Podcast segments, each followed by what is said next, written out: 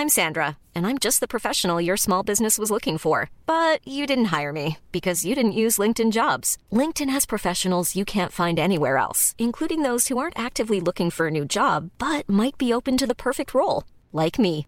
In a given month, over 70% of LinkedIn users don't visit other leading job sites. So if you're not looking on LinkedIn, you'll miss out on great candidates like Sandra. Start hiring professionals like a professional. Post your free job on linkedin.com/people today. Muy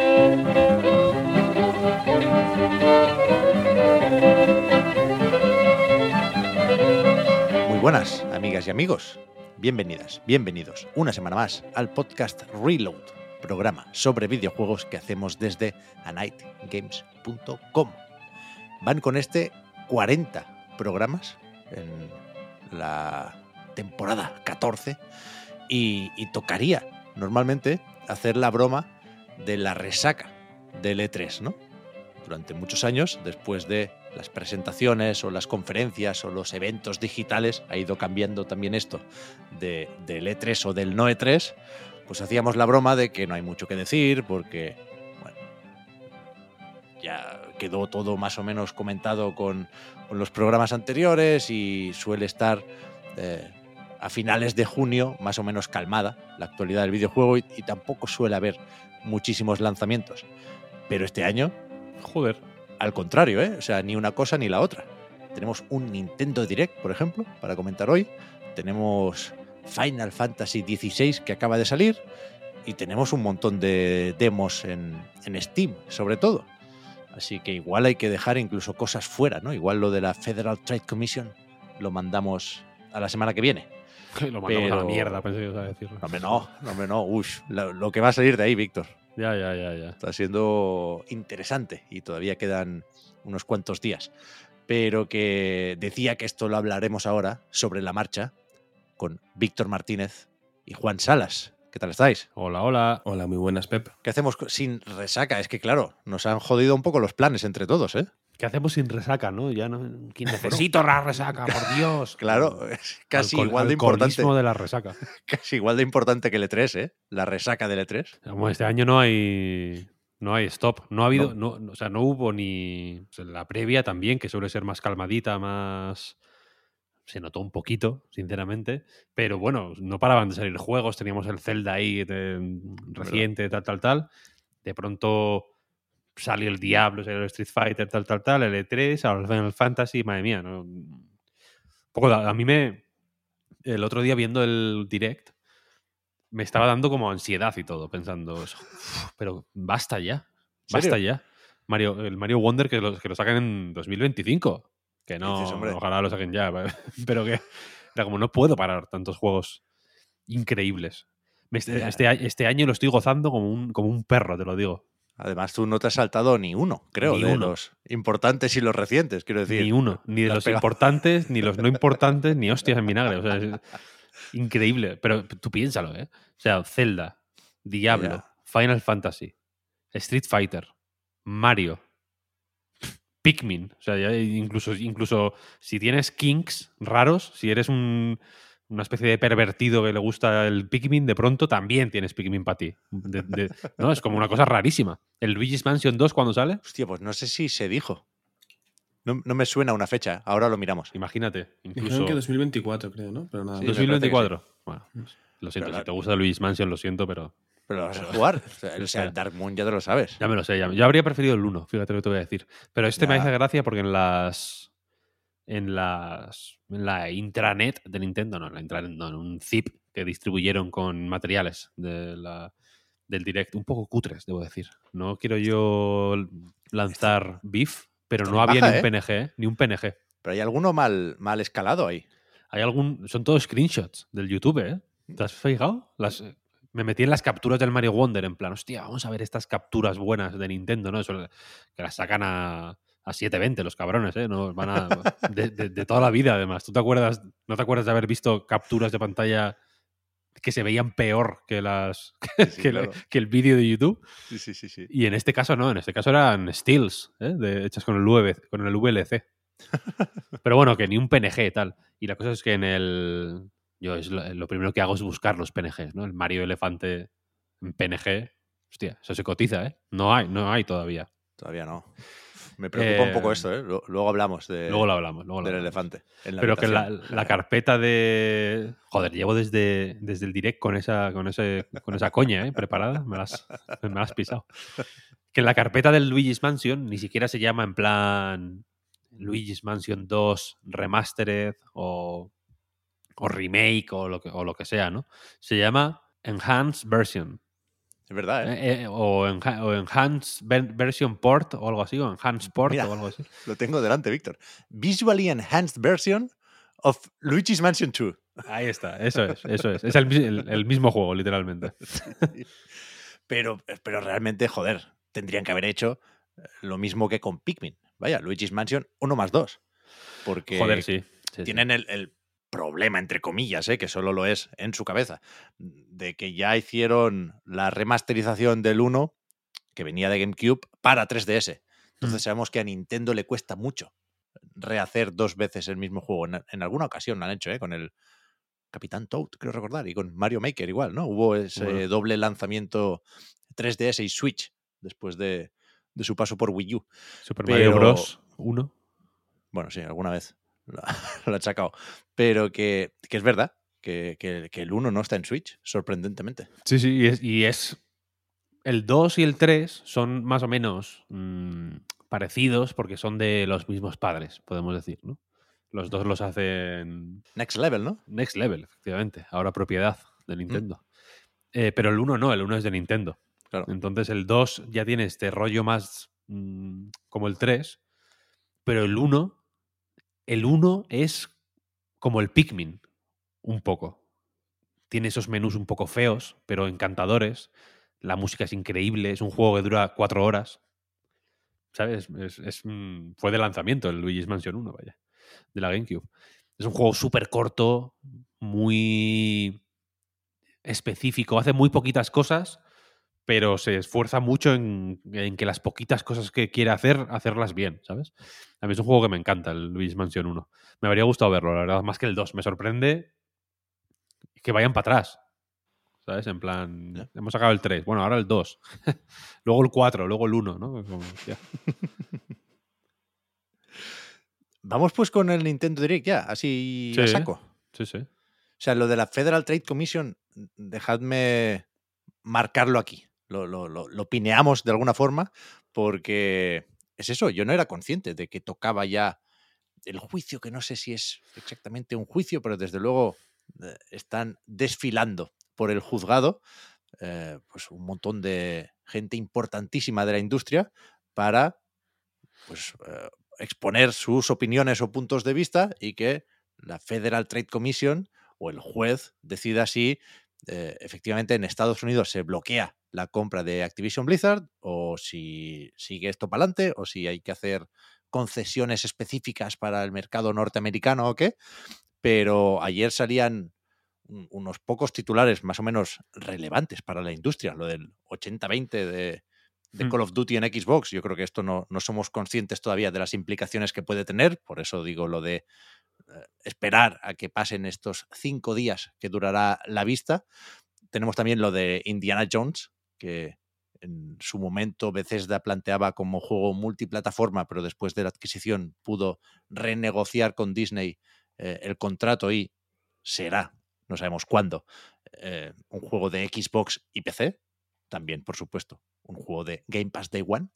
Pero que, hostia, van a salir cosas interesantes de aquí y, la semana que viene lo comentamos todo junto cuando sepamos ya que, qué tiene que decir sobre esto Phil Spencer o Jim Ryan o Bobby Kotick, supongo que también tendrá que, que declarar. De Veremos, momento, claro, faltan algunos nombres muy importantes. Yo creo que esto es mejor no darle muchas vueltas ahora Mm. y esperar a ver qué, qué se cuentan. Vaya, yo, yo lo voy a seguir. Sí, sí, yo también, No ¿eh? sé si hablaremos muchísimo aquí o no, o, o de qué manera hablaremos aquí, pero yo lo voy a seguir O personalmente. sea, no, no sé si nos pillará grabando ahora el, el podcast Reload, pero que esto se puede escuchar en directo. A mí me hace cierta ilusión. No hay vídeo hasta donde yo he sabido encontrar, pero, pero eso sí, lo puedes seguir por el transistor.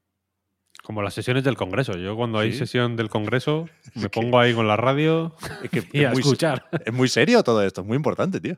Sí, sí, sí, sí. Hombre, siendo en horario estadounidense, espero que no, que no nos coincida, ¿no? Podamos grabar y luego ya tranquilamente escucharlo. Sí, es verdad, será más por la tarde-noche. Qué buena verbena, tú. Buah, ya ves. Hoy, hoy fil- toca Phil encima, así que perfecto. Nintendo Direct. Yo no daba un duro por el evento digital veraniego de la Gran N, que se aparta un poquitín del, del E3 y, y, de hecho no hace en el vídeo ninguna alusión, ninguna mención o ninguna referencia a esta semana de Summer Game Fest. Está, ya digo, separado de todo esto y creo que es conveniente, pero que, cuando empezaron a salir los rumores esta misma semana, igual fue, o sea, más o menos la cosa fue tal que así, lunes rumores, martes confirmación y miércoles el, el- el direct, ¿no? Fue de un día para otro. Sí, sí, sí, de un día para otro. A mí me, me- me costaba creer esos rumores, ya digo, pero me alegró un montón que se confirmaran. Lo de poder decir que ya estamos todos en este verano, me, bueno, no sé, me hizo gracia, me hizo gracia. Ya venía moderadamente contento del no E3, fíjate. Así que esto fue un poco la guinda del pastel, la falta de, efectivamente, ver el direct y, y saber que iba a anunciar ahí Nintendo.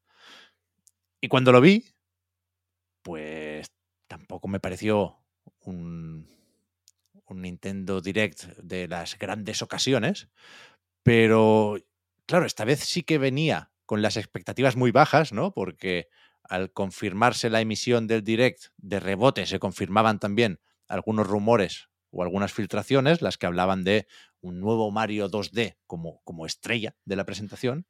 Y yo pensaba, hostia, es que no me apetece nada un New Super Mario Bros. Lo siento, estoy muy metido en el Odyssey porque mi hijo sigue con su partida y está muy enganchado. Estamos cerca de tener un problema con esto, pero bueno, ahora ya ha empezado vacaciones, ahora salven. Ahora, ahora- ahora es legal, ahora es legal. Claro. Y, y eso, yo quería un Mario Odyssey 2. Sé que es difícil. Estos días también recordaba Yves Guillemot que a Nintendo le gusta sacar un juego de estos por generación o por plataforma, ¿no? Lo decía para comentar que igual se precipitaron sacando una secuela de Mario más Rabbids, que podrían haber esperado a la siguiente consola de Nintendo. Por supuesto, ninguna pista sobre esto, pero por supuesto, acabaremos hablando un poquito de lo que puede pasar en el futuro con Switch 2. Pero, perdón, que me lío, que, que no esperaba nada del Mario 2D y por lo tanto esperaba muy poquito del Direct y al final resulta que sí me apetece mucho jugar a Super Mario Bros. Wonder el 20 de octubre. Vaya, vaya, vaya, vaya. Tal- Total, total, total. Eh, a ver, la- el- el- sobre el direct en general, yo creo que está más o menos claro que Nintendo ya está un poco al ralentí Sí, ¿no? con la Switch. No a mí me gustó mucho el direct, ¿eh? era un direct muy nintendero, en el sentido de que apelaba mucho a su público, los juegos que no eran de Nintendo per se, pues algunos eran un poco random, otros eran muy nicho.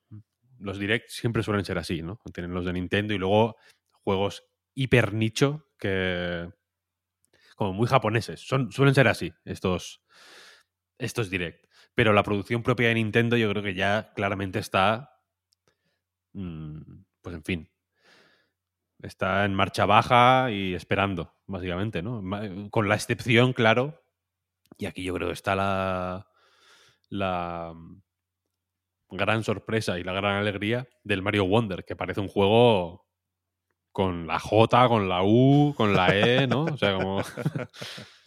no sé más, no sé deletrear más, ¿no? Solo sé deletrear jue.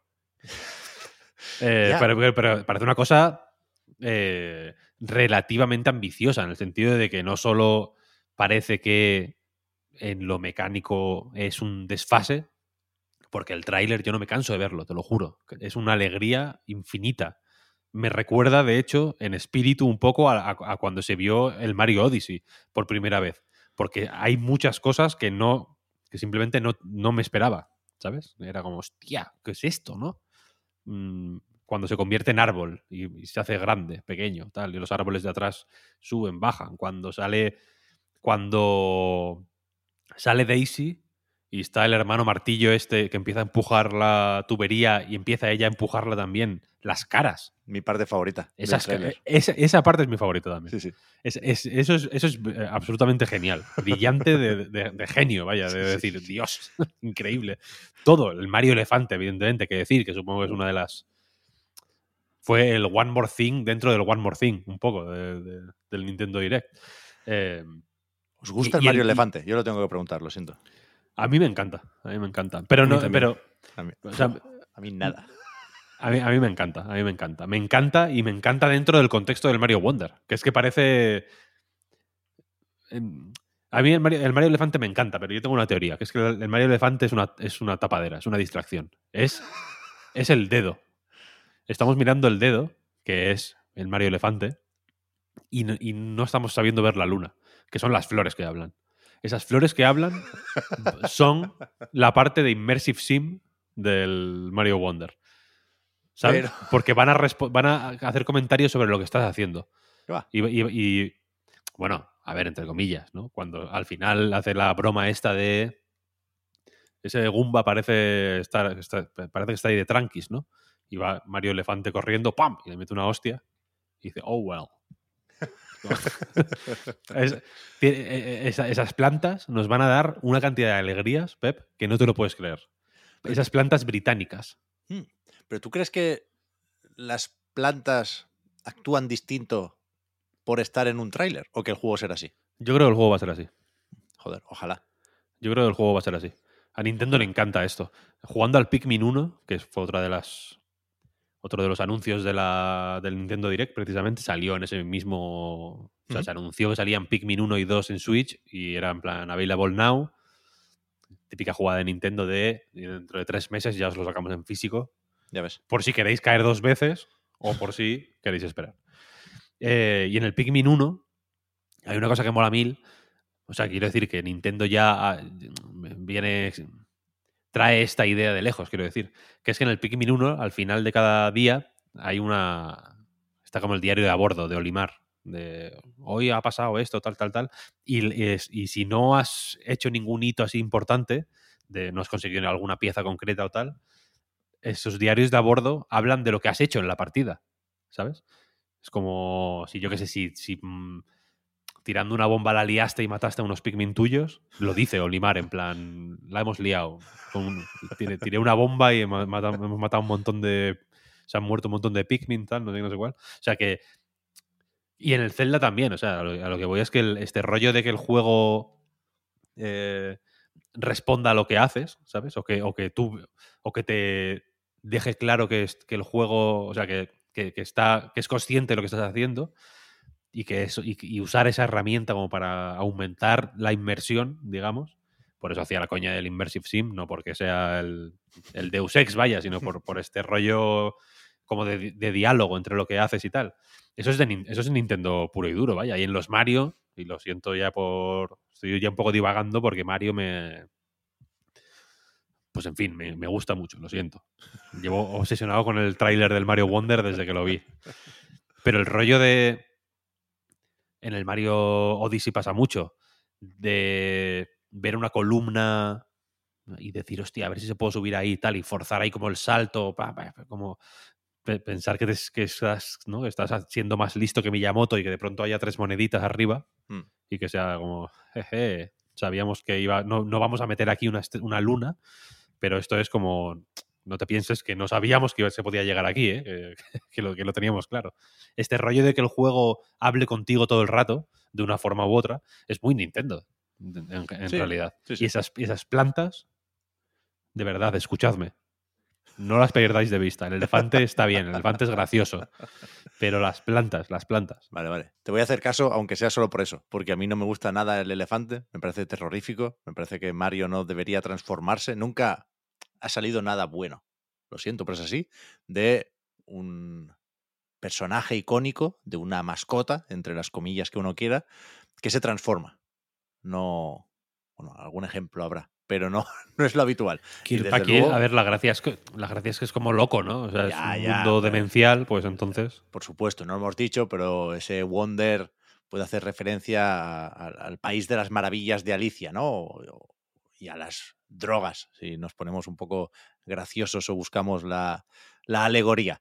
Pero me- que, que sea tan evidente que eh, todos esperamos que Mario despierte al final del juego, a mí me echa un poco para atrás. Pero lo de las flores me gustó mucho más. Yo pensaba que ibas a decir, Víctor, que el dedo es Mario Elefante y la luna es Toad Elefante. O sea, que aquí se va a tener que transformar en elefante toda la familia. hasta, ¿eh? Ya está Yoshi, ¿eh? Igual. No lo sé. Pero Peach Elefante, claro, ahí el fanart, bueno, quita, quita, quita. Bueno, de, de Farar no, hable- no hablemos porque en menos de dos horas había varias entradas en cierta web de contenido para adultos con el Mario Elefante. O sea, la Claro, gente es es, que- muy rápida. Estamos muy, muy, muy cerca del Mario Furro ahora Mm, mismo. no, bueno, y si lo estamos, ¿qué? Bueno, ya, ya, ya, ya. Hemos venido a jugar, eso está claro. O sea, en el Mario Odyssey hay un Mario dinosaurio.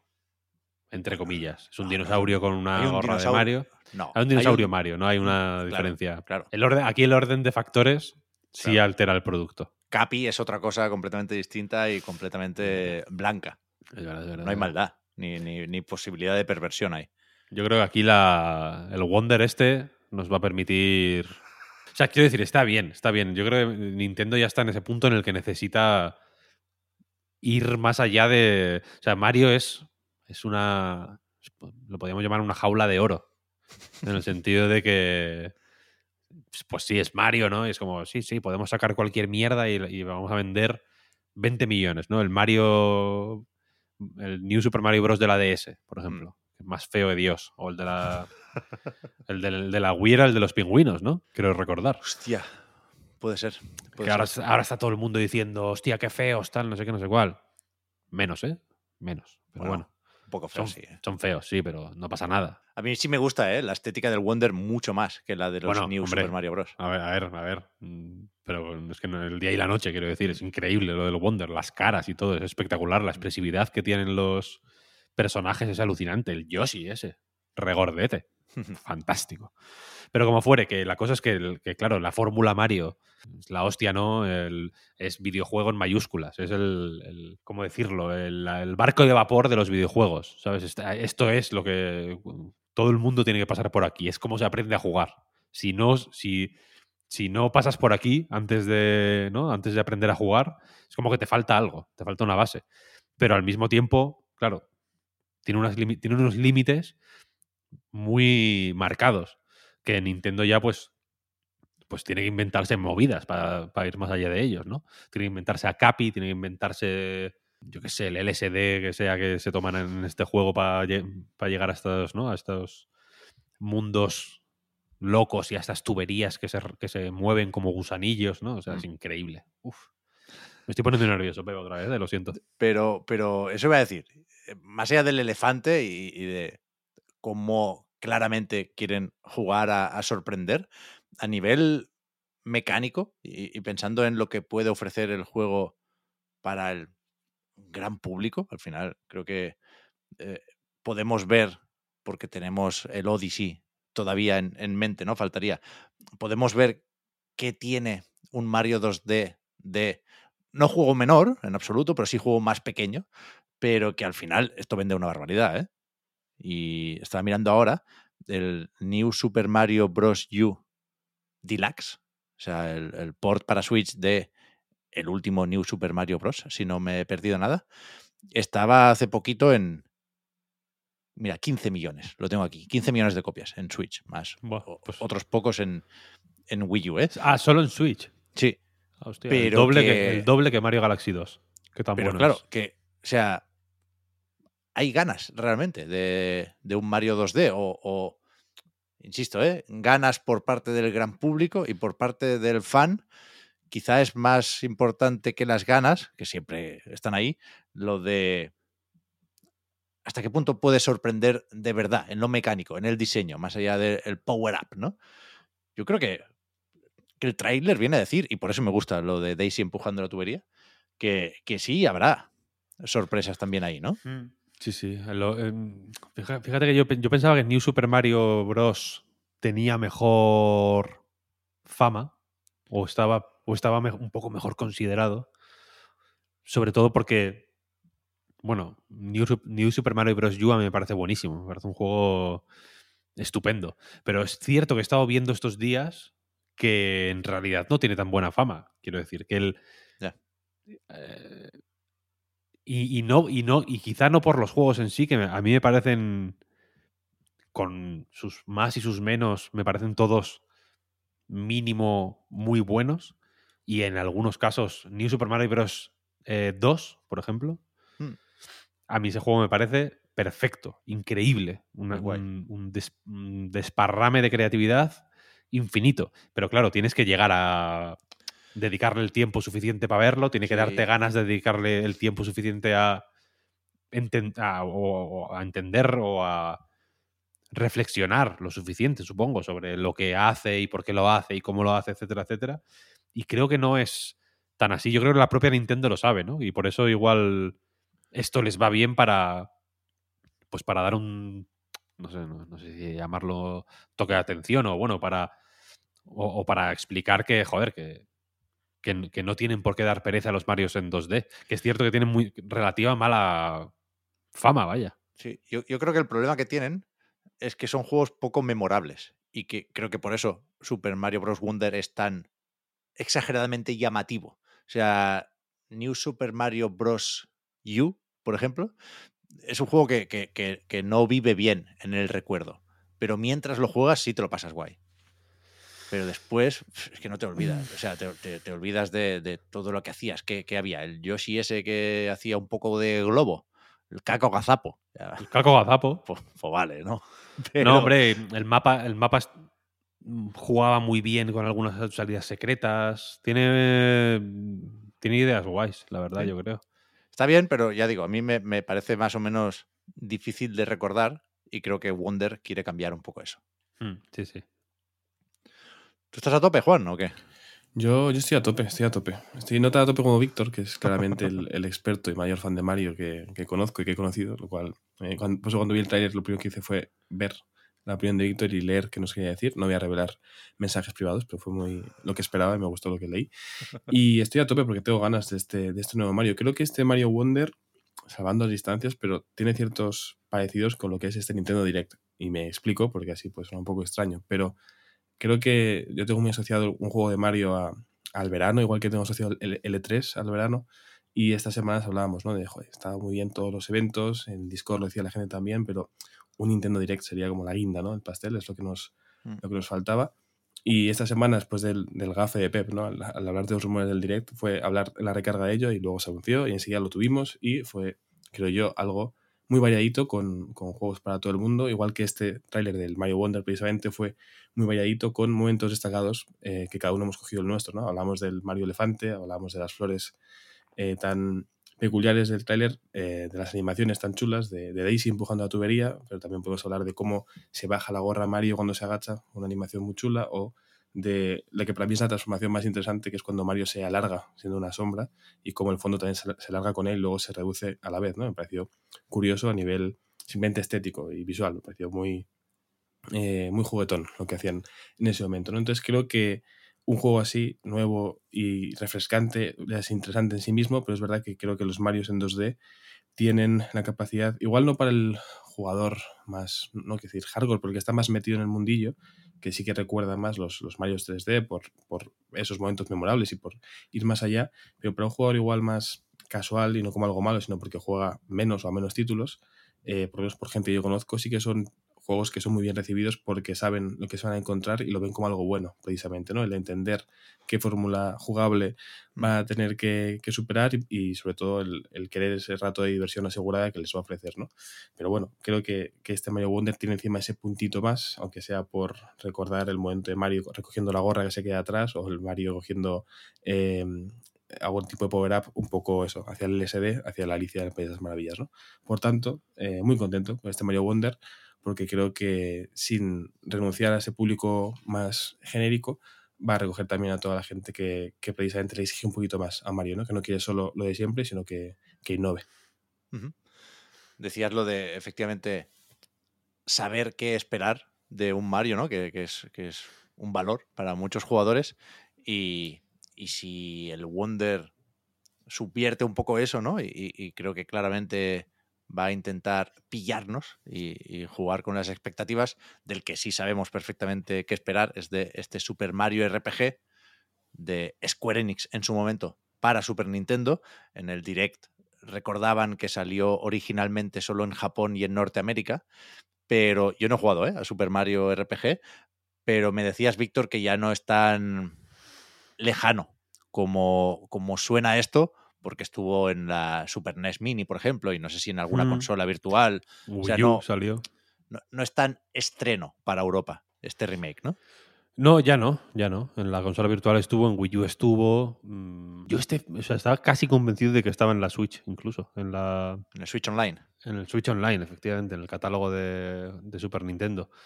Pero. mm, Sí, a ver, en su momento fue. Voy a decir que mítico por eso exclusivamente, pero es el típico de emulador.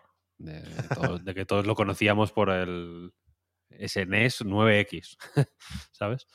Pero sí que creo que es un juego que es. Es, es, un, es un remake que me parece interesante, que creo que tiene un toque de cariño o de eh, querer hacer las cosas bien que pinta guay. Pinta guay. Yo tampoco soy hiper fan de este Mario RPG, debo decirlo. Creo que este tiene la, la gracia de, que, de, de, ser de Square, ¿no? Claro. Pero tampoco sé hasta qué punto hay un Sonic de Bioware también y, no, y nadie lo. ¿no? Y, no, y, y, no lo recordamos tanto. Eh, creo, que, creo que los Mario roleros de después los Mario Luigi, por ejemplo, sin ir más lejos, son más interesantes en realidad. Pero bueno, el remake este es un proyecto guay, en, en cualquier yo, caso. Yo, yo, conozco poco ¿eh? la, la, vertiente rolera de Mario, pero sí me da la sensación de que, aunque gustan a mucha gente, faltaría los Paper Mario, eh, hay, hay una parte de la comunidad o de los fans que siempre ha pedido que se volviera un poco a este primer Mario RPG, ¿no? Hombre, porque es muy RPG normal, quiero decir, es claro. un RPG por turnos de... Es más normal que Final Fantasy, quiero decir, o sea, es el, es el RPG, ¿sabes? Ya. Bueno, esto sale el 17 de noviembre, con lo cual falta, falta poquillo y, y supongo que aquí también habrá debate sobre el, el, apartado visual del juego, ¿no? Que a mí me parece más o menos acertado. Es difícil hacer cálculos aquí, ¿no? Como de cerca te quedas de eh, la estética original o la forma en la que recordamos esa estética, que es verdad que era bueno, unos gráficos moderadamente peculiares, ¿no? Con este rollo pre-renderizado, un mm. poco Donkey Kong Country incluso. Sí. Para, para intentar uh, que Super Nintendo superara sus propios límites. Pero yo creo que, que, está guay. O sea, no me parece tan bonito como, por ejemplo, un Link's Awakening, pero creo que, bueno, que está rehecho con toda la intención del mundo.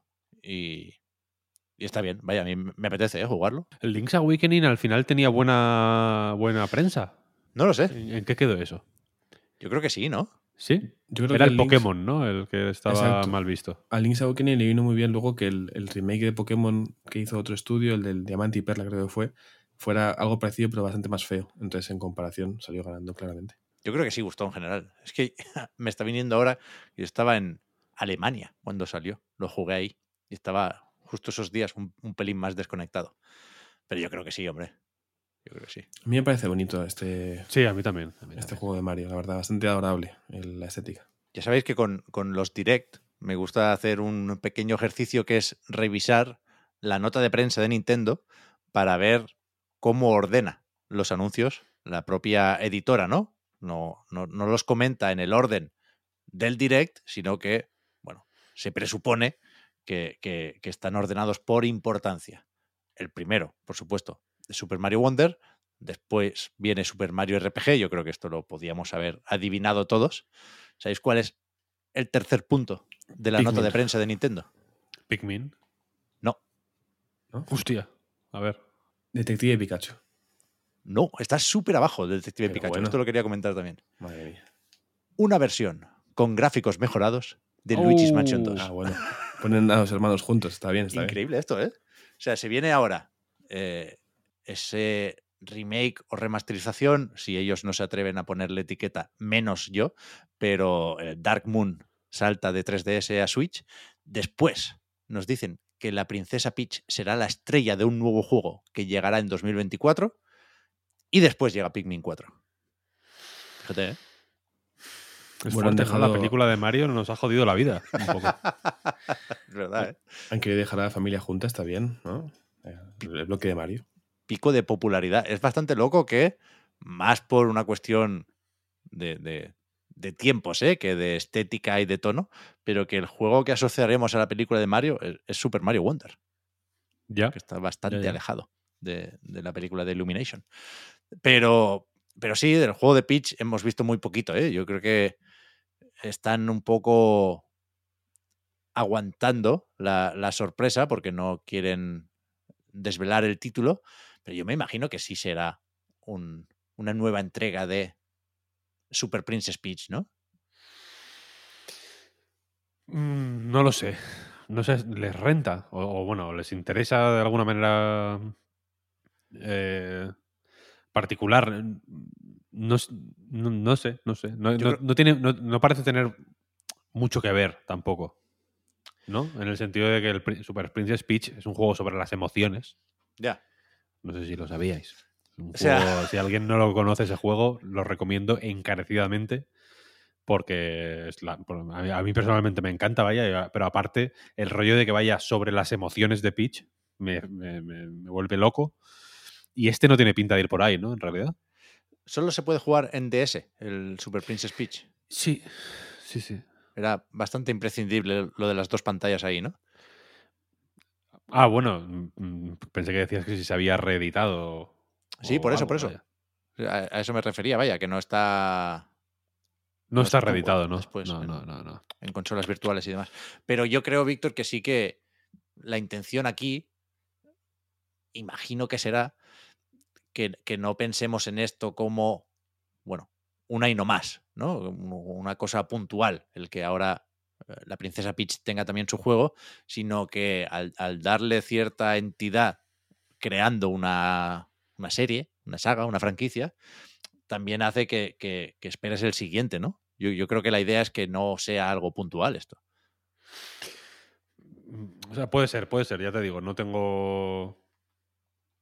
No tengo. mu- a- a- o sea, no, no tengo opinión formada porque no lo, ni lo pensé, sinceramente. Claro, vaya, claro, ¿no? Como no lo vi muy similar a Super Princess Peach, pensé, bueno, pues igual se inventaran otro nombre y, y volando, ¿sabes? Sí, sí. Bueno, pues, Detective Peach. Ahora todos, se- ¿te imaginas? En vez ya de. ves, ya ves. Como en su día fue Super, ahora es Detective. Sí, sí, sí. Esto saldrá en 2024, ¿eh? Ya supongo que veremos un poco más en próximos Nintendo Direct. Pero efectivamente después de esto llegamos a Pikmin 4, que era el, el único título que se adelantó al anunciar el Direct, porque esto está, o sea, lo conocemos desde hace un tiempecillo ya y está al caer, ¿eh? Sale en un mes, Mm. el 21 de julio. Y yo sigo teniendo, no problemas, porque el juego no me canso de decir que lo tengo reservado porque me parece muy bonita además la carátula, pero que, que me noto menos ilusionado de lo que debería. Supongo que es difícil, ¿eh? Vender un Pikmin solo enseñándolo. Es uno de esos que hay que jugar para ver lo que se siente con el al lanzar los bichitos. Pero, igual que decía que no me decía nada eh, el perro como novedad, tampoco me dice mucho lo de ir de noche por ahí con los Pikmin luminosos. Creo que la- las novedades de esta cuarta entrega tienen poco gancho y me invitan una vez más a preguntarme si se ha acomodado un poco la, la franquicia. Mm, A ver, Pikmin da una pereza que flipas. Tiene un problema. ¿Qué dices, hombre? Lo siento, pero es así, tío. Tiene un acabas de decir problema. que el Pikmin 1 es... No sé si has dicho el mejor juego de la historia, pero podrías. Déjame, déjame elaborar. Let me elaborate. Tiene un problema que es que la entrada es horrible, porque da mucha pereza ponerse a jugar a un Pikmin. Lo siento, pero es así. Es una. Es una. No solo, o sea, no solo estoy seguro de. No solo creo que es mi opinión, sino que estoy seguro de que los comentarios de YouTube se van a llenar de gente diciéndome, Víctor, por fin alguien lo dice, por fin alguien es valiente, por fin hay una persona en, en España que se atreve a, verbalizar este sentimiento que no sabíamos, esta incomodidad que nos estaba jodiendo por dentro, pero no sabíamos qué era. Por fin has exorcizado este demonio colectivo que es el hecho de que Pikmin da pereza. Simplemente tiene prestigio y es una cosa que queda bonito decir que mola Pikmin, porque es como, hostia, Pikmin, sí, no, yo no soy un normie de mierda que me gusta el Mario, ¿no? A mí me gusta Pikmin, ¿no? Eh, Cuando todos estáis jugando a cosas de, de bebés, yo estaba jugando a Pikmin. Eh, pero cuando te metes es increíble. El, ayer lo viví en, en cuestión de dos horas o tres con el primero. El Pikmin 1 es, un, bastante más simplote de lo que parece el 4, es bastante más simplote de lo que es el 3, si lo tenéis más presente por Wii U o por Switch, vaya, que es de los que salió de, de los que pasó de Wii U a Switch con una edición Deluxe. deluxe. Y, y es más simple incluso que el 2. Es la versión más simple de Pikmin posible. Y al principio tiene un rollo de pereza, un poco de mover a, mover a muñecos en realidad. Me estoy dando cuenta de que a mí no me gusta dar órdenes, ¿no? Con los Lemmings también tuve un momento aquí de, De hater. de, de- sí, de, de odiar a los Lemmings. Yo pensaba que iba a ser muy polémico, pero, pero la- al revés, la gente estaba de acuerdo.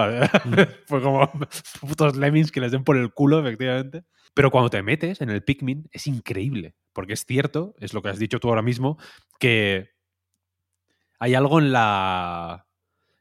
En el, en- y, y hablo del 1 por, por- porque es la versión más primitiva y es para, Game, para GameCube, ¿eh? que es una consola que está a, a mil millas para atrás, quiero decir, de lo que se puede hacer ahora en una Switch incluso. Eh, la, la manera en que se mueven los bichitos, los- el, el- el ruido, la música, Mm. la presencia que tiene la música y el tipo de música que es, cómo se mueve Olimar, el, todo, todo, es, el game feel, digamos, es eh, el game feel aparte en un sentido amplísimo, como que todo eh, todo contribuye al game feel. Los fantasmitas que salen cuando la lías porque matas con una bomba a los pingüinos. Es que me pasó ayer, quiero decir. Murieron como 20 de golpe, fue, fue increíble. Eh, todo es alucinante. Y, eh, y el ritmo, incluso en el Pikmin 1, la. El Pikmin 1 es muy simple porque es como, mira, estoy en un planeta que no sé cuál es, tengo 30 días para conseguir 30 piezas que necesito para mi nave. Las piezas están por aquí. Y el ritmo al que vas consiguiendo piezas, en el que las piezas te dan acceso a nuevos niveles, a nuevas funciones. mm, ¿Cómo es? Como casi todos los juegos de Nintendo, un Metroidvania prácticamente, ¿sabes? En el sentido de que vas eh, eh, desbloqueando nuevas maneras de moverte por niveles que ya conocías, por zonas de niveles que ya conocías, a medida que vas encontrando en otros nuevos poderes, entre comillas. Joder, te metes de una manera increíble. Yo ayer estaba Ah, pero apasionado, ¿eh? te lo juro, con mi hijo ahí sentados los dos en el sofá, pero, pero, pero una, una pasión por el Pikmin que fue increíble. Guay. Me encantó. Y el 4, posiblemente le pase lo mismo. ¿eh? A mí el 3 también me dio pereza en su momento, pero cuando me puse, mm, me encantó, la verdad.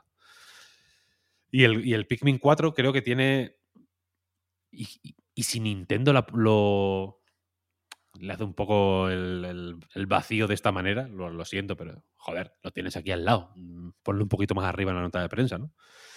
Eh, yo creo que tiene que ver un poco con eso. Creo que es un juego que, que es de slow burn, no sé cómo decirlo, como que lo van a ir haciendo piqui piqui, ¿sabes? Y que irá...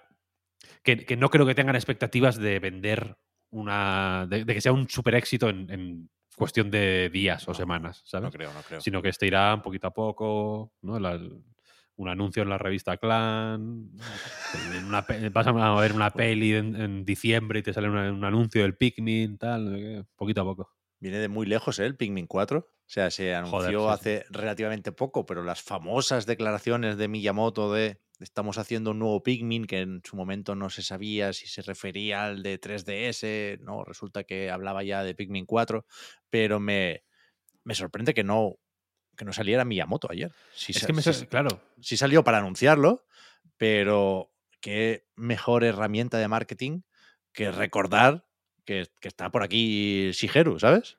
Ay, Joder, es que yo pensaba que lo iban a vender como el nuevo juego de Shigeru Miyamoto, Claro. creador de, de Mario, ¿sabes? Sí, En plan, ojo, que esto no es a mí me hace, me hace dudar o me hace replantearme el tipo de implicación que tiene Miyamoto en ese proyecto. Vaya. Ya, ya, ya. No, no está clara, ¿no? No se ha dicho, no la sabemos. No, por eso, pero que era un momento bueno para aclararlo ahora. Igual hacer un Pikmin, un Pikmin Direct de pronto, ¿eh? que eso también puede. Para este juego en concreto creo que puede ir bien también. Bueno, hay tiempo igual, ¿no? En dos o tres semanas yo creo que cabe. Sí, sí, total. Ojalá, ojalá.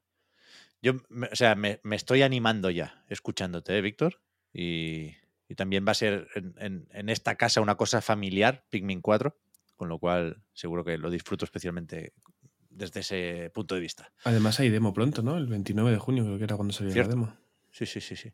Que, leí el otro día que mantiene el progreso. Es decir, será el principio del juego también, un tutorial o algo. Entiendo que la, sí. La moda, ¿eh? Sí, sí, sí. Me parece bien, me parece bien. Siguiendo con la nota de prensa, rápidamente aparece por aquí eh, este Pikmin 1 más 2, ya disponible en la eShop el 22 de septiembre con su cajita. Después viene el contenido descargable de Pokémon Escarlata y Pokémon Púrpura. Y sí que es verdad que está un poco agrupado por franquicias, ¿eh? no, no, no solo cuenta aquí la importancia del lanzamiento, pero llega ahora este Detective Pikachu, el regreso, que, que yo igual tengo una visión distorsionada, una vez más, porque aquí sois todos muy fans del Detective Pikachu, también Oscar y también Marta, pero el tráiler me pareció malo de narices, ¿eh? O sea, la broma del Pikachu parlanchín ya está hecha, ya tiene incluso una película. Este juego es continuista de una forma que me sorprende. Y que parece de 3DS, ¿no? Un poco. es un poco visually enhanced versión, ¿no? Claro, pero es que no.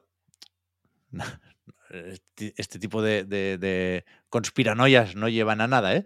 Pero no, no se llegó a decir que, esto estaba hecho ya, que, tendría que haber salido mucho antes, que, tenía como dos partes incluso el Detective Pikachu. Esto era por alguna movida del lanzamiento japonés.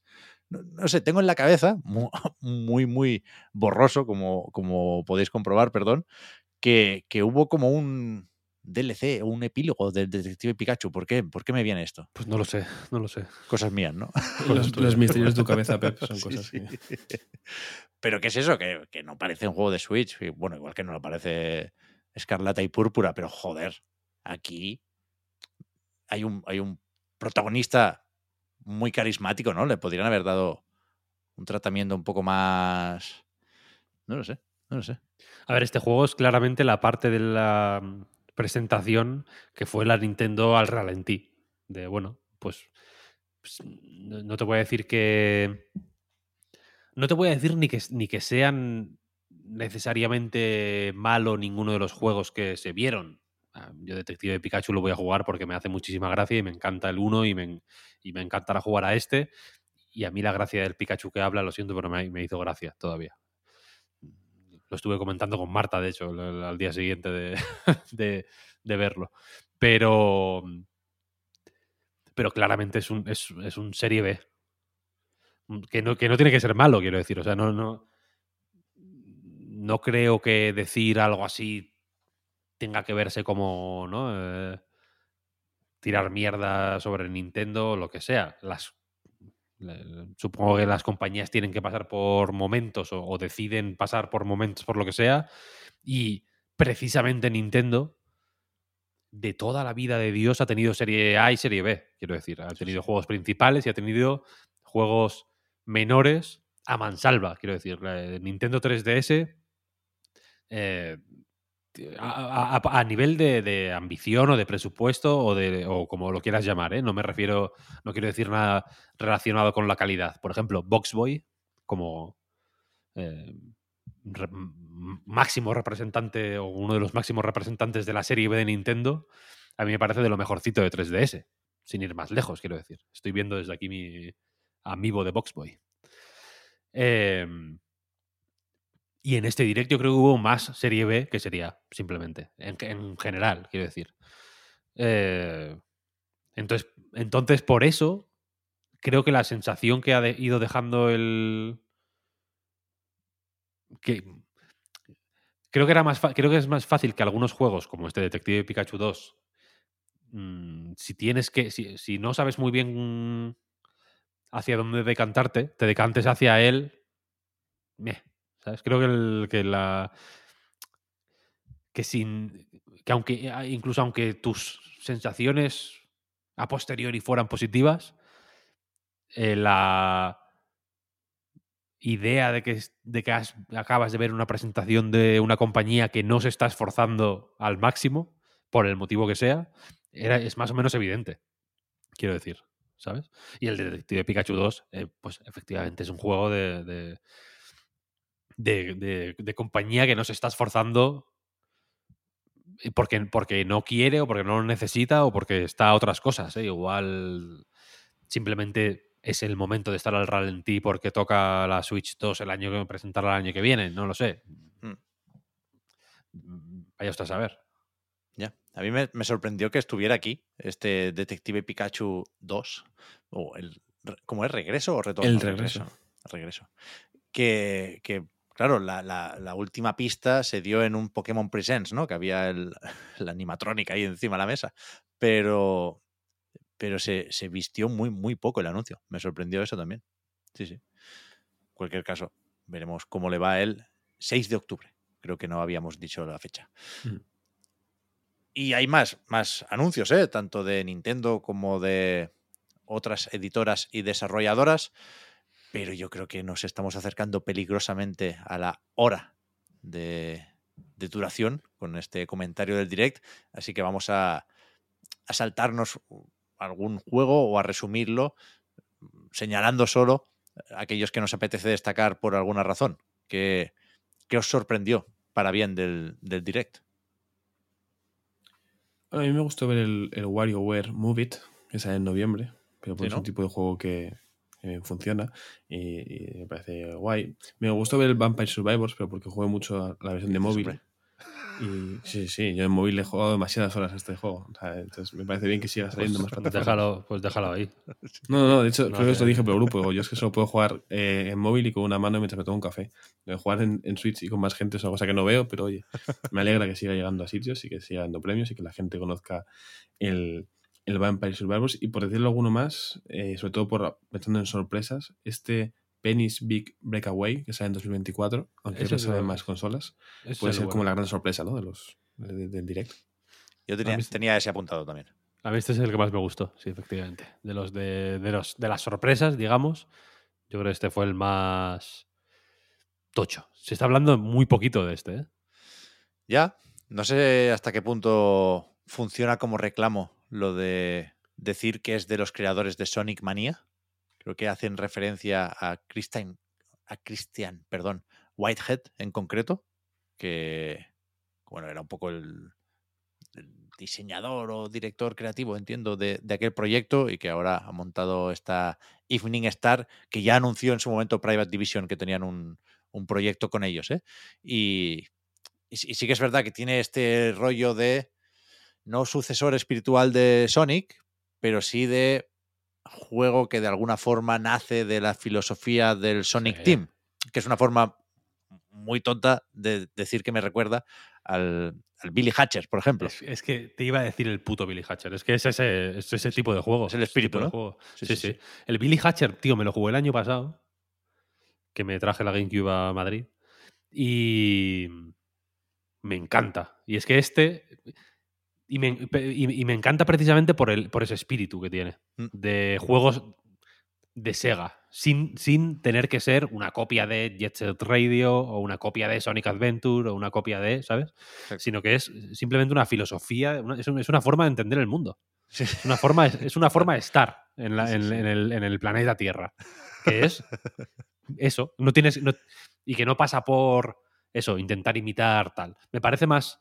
Me parece más. eh, o, me, o me gusta. Si me tuviera que quedar con una forma Sega de vivir, prefiero la de este que la del Bomb Funk Cyber Rush o, o Bueno. Bomb Rush Cyberfunk o como Sí, sí, sea. Que me- me gusta más este rollo de, hostia, se nota el, el, el- como lo que decían Arcane Kids de hacer juegos que te gustaría ver en una Dreamcast, que, que simplemente Ah, hostia, ¿os acordáis del Space Channel 5? Pues mira, lo hemos copiado. sí, sí, sí, sí. Sí, sí. Joder, es que estoy viendo el tráiler en, eh, en Steam, porque me ha salido primero esa página al- buscar el nombre en Google. Aprovecho para decir eso, ¿eh? que no es un juego solo de Switch, pero que, que es muy guay. Me apetece un montón. 2024. Joder, lo podrían, po- lo podrían sacar antes, ¿eh? Este me lo fumaba yo en, en agosto, pero vaya. Joder. Y en, na- o en- en Maldito Navidad. mal. Tú imagínate. Tú imagínate en Navidad. Las Navidades Navidad también está bien, la verdad. Sonando, sonando clásicos de Frank Sinatra navideños con el jersey gordito y jugando a este. Oh, Qué maravilla, qué maravilla. Entonces nos, nos- nos falta hacer una valoración del direct. O sea, da para valoración este direct. yo ya la he hecho. No Sí, tengo ¿no? más valoración que la que hice antes. Yo, yo estoy ahí, vaya, yo creo que es evidente que, y cuidado, lo digo sabiendo que es muy reciente Tears of the Kingdom, ¿eh? pero más allá de eso yo creo que Nintendo Switch no, no- no tiene nada más que decir. O sea, puede vender lo que toque. Me parece muy difícil llegar a las previsiones de venta de Nintendo, ¿no? Esos 15 millones que nos preguntábamos hace poco con los informes financieros, cómo se iban a alcanzar. Yo creo que ni de broma. Pero. Pero. Eso. Creo que Switch no tiene más que decir con su catálogo. Y creo que, creo también que no pasa nada. Quiero decir que ya lo sabíamos, que después de Tears of the Kingdom empezaríamos a esperar a la sucesora. Y, y si de esa espera, en vez de pues un- una travesía por el desierto, mm, tenemos algún que otro refrito. Yo creo que se, se están acomodando demasiado ¿eh? con los refritos, pero que si de esto nos llevamos, pues eso, un Mario 2D que pinta especialmente bien y algún remake que, si no todos, algunos sí que te va a interesar, pues no, no me sale lo de enfadarme, vaya. ¿Podríamos tener aquí Metroid Prime 4? Pues sí, deberíamos haber escuchado o visto algo más de ese juego porque venimos de el remake del primero, ¿no? Con lo cual yo daba por hecho que sí acabaría saliendo en Switch el 4. Ahora tengo mis dudas, ¿eh? Pero, pero me pareció un, un direct correcto, no para venirse arriba y para salir corriendo a comprar una Switch en caso de que no la tengas. Creo que es significativo que seguramente, seguramente, ¿eh? Switch pasará a la historia como la consola de Breath of the Wild y Mario Odyssey, dos juegos de 2017, su año de lanzamiento, pero, pero no hay que buscarle un drama a eso tampoco. Yo estoy- No, estoy no, bien. no. Estoy, bien, pero va tocando. Es que va tocando Switch 2, lo siento. Lo siento ser pesado, pero, pero aquí ya está Es que está todo visto. Está todo visto. Ha sido Por muy lo guay, menos, pero. Pero ya está. sí, por lo menos no, no hemos tenido que hablar de Everybody Want to Switch. Ya, ya, joder. Si lo piensas, si lo piensas, eso ya es un, Sí, sí. re- un pequeño regalo que nos ha hecho Nintendo. Muchas gracias. Sí, sí, Eh, o sea, no, no solo eso, sino que efectivamente, como decía Juan, en vez de el caballo este horrible, nos, nos llevamos como representante de los minijuegos o los microjuegos, nos llevamos un WarioWare. O sea, un WarioWare, perdón, muchísimo mejor. Y bueno, Sí, también, sí. también estuvo el Headbangers Rhythm Royale, eh, cuidado. Interesante. De las palomas. eh, está medio guay, ¿no? No sé Sí, si sí. fiarme del Team 17, pero está, está bastante guay lo que se vio ahí. Yo me quiero hacer pro de ese juego. Es mi, mi objetivo para la temporada que viene. Por eso, veremos cuando toca el próximo direct. ¿Qué debería ser? ¿En septiembre? No creo, ¿no? Después de este. Bueno, igual sí. Mm, vete a saber, no lo sé. A mí me. Bueno, no, da igual, da igual. No, no, voy a, no voy a volver a ponerle un 2 a la Switch. Ya disfrutemos de Tears of the Kingdom, que yo no me lo he pasado todavía, de Pikmin y de Mario Wonder, y después ya Furukawa y compañía en, próximos informes financieros ya nos, nos pondrán ahí una ventana de lanzamiento para la consola o una ventana simplemente para el anuncio. Yo, tengo muchas ganas de ver cómo, cómo lo comunican eso. Más allá del direct, yo creo que hay poquito que comentar en cuanto a actualidad. Así que ponemos aquí el, el poquitín de música. El Y vamos- mojón. Vamos a comentar Final Fantasy XVI. Creo que se puede actualizar una vez más. La última vez, quizás. La partida de Tears of the Kingdom. Y hablamos de alguna demo. Venga. Fabuloso.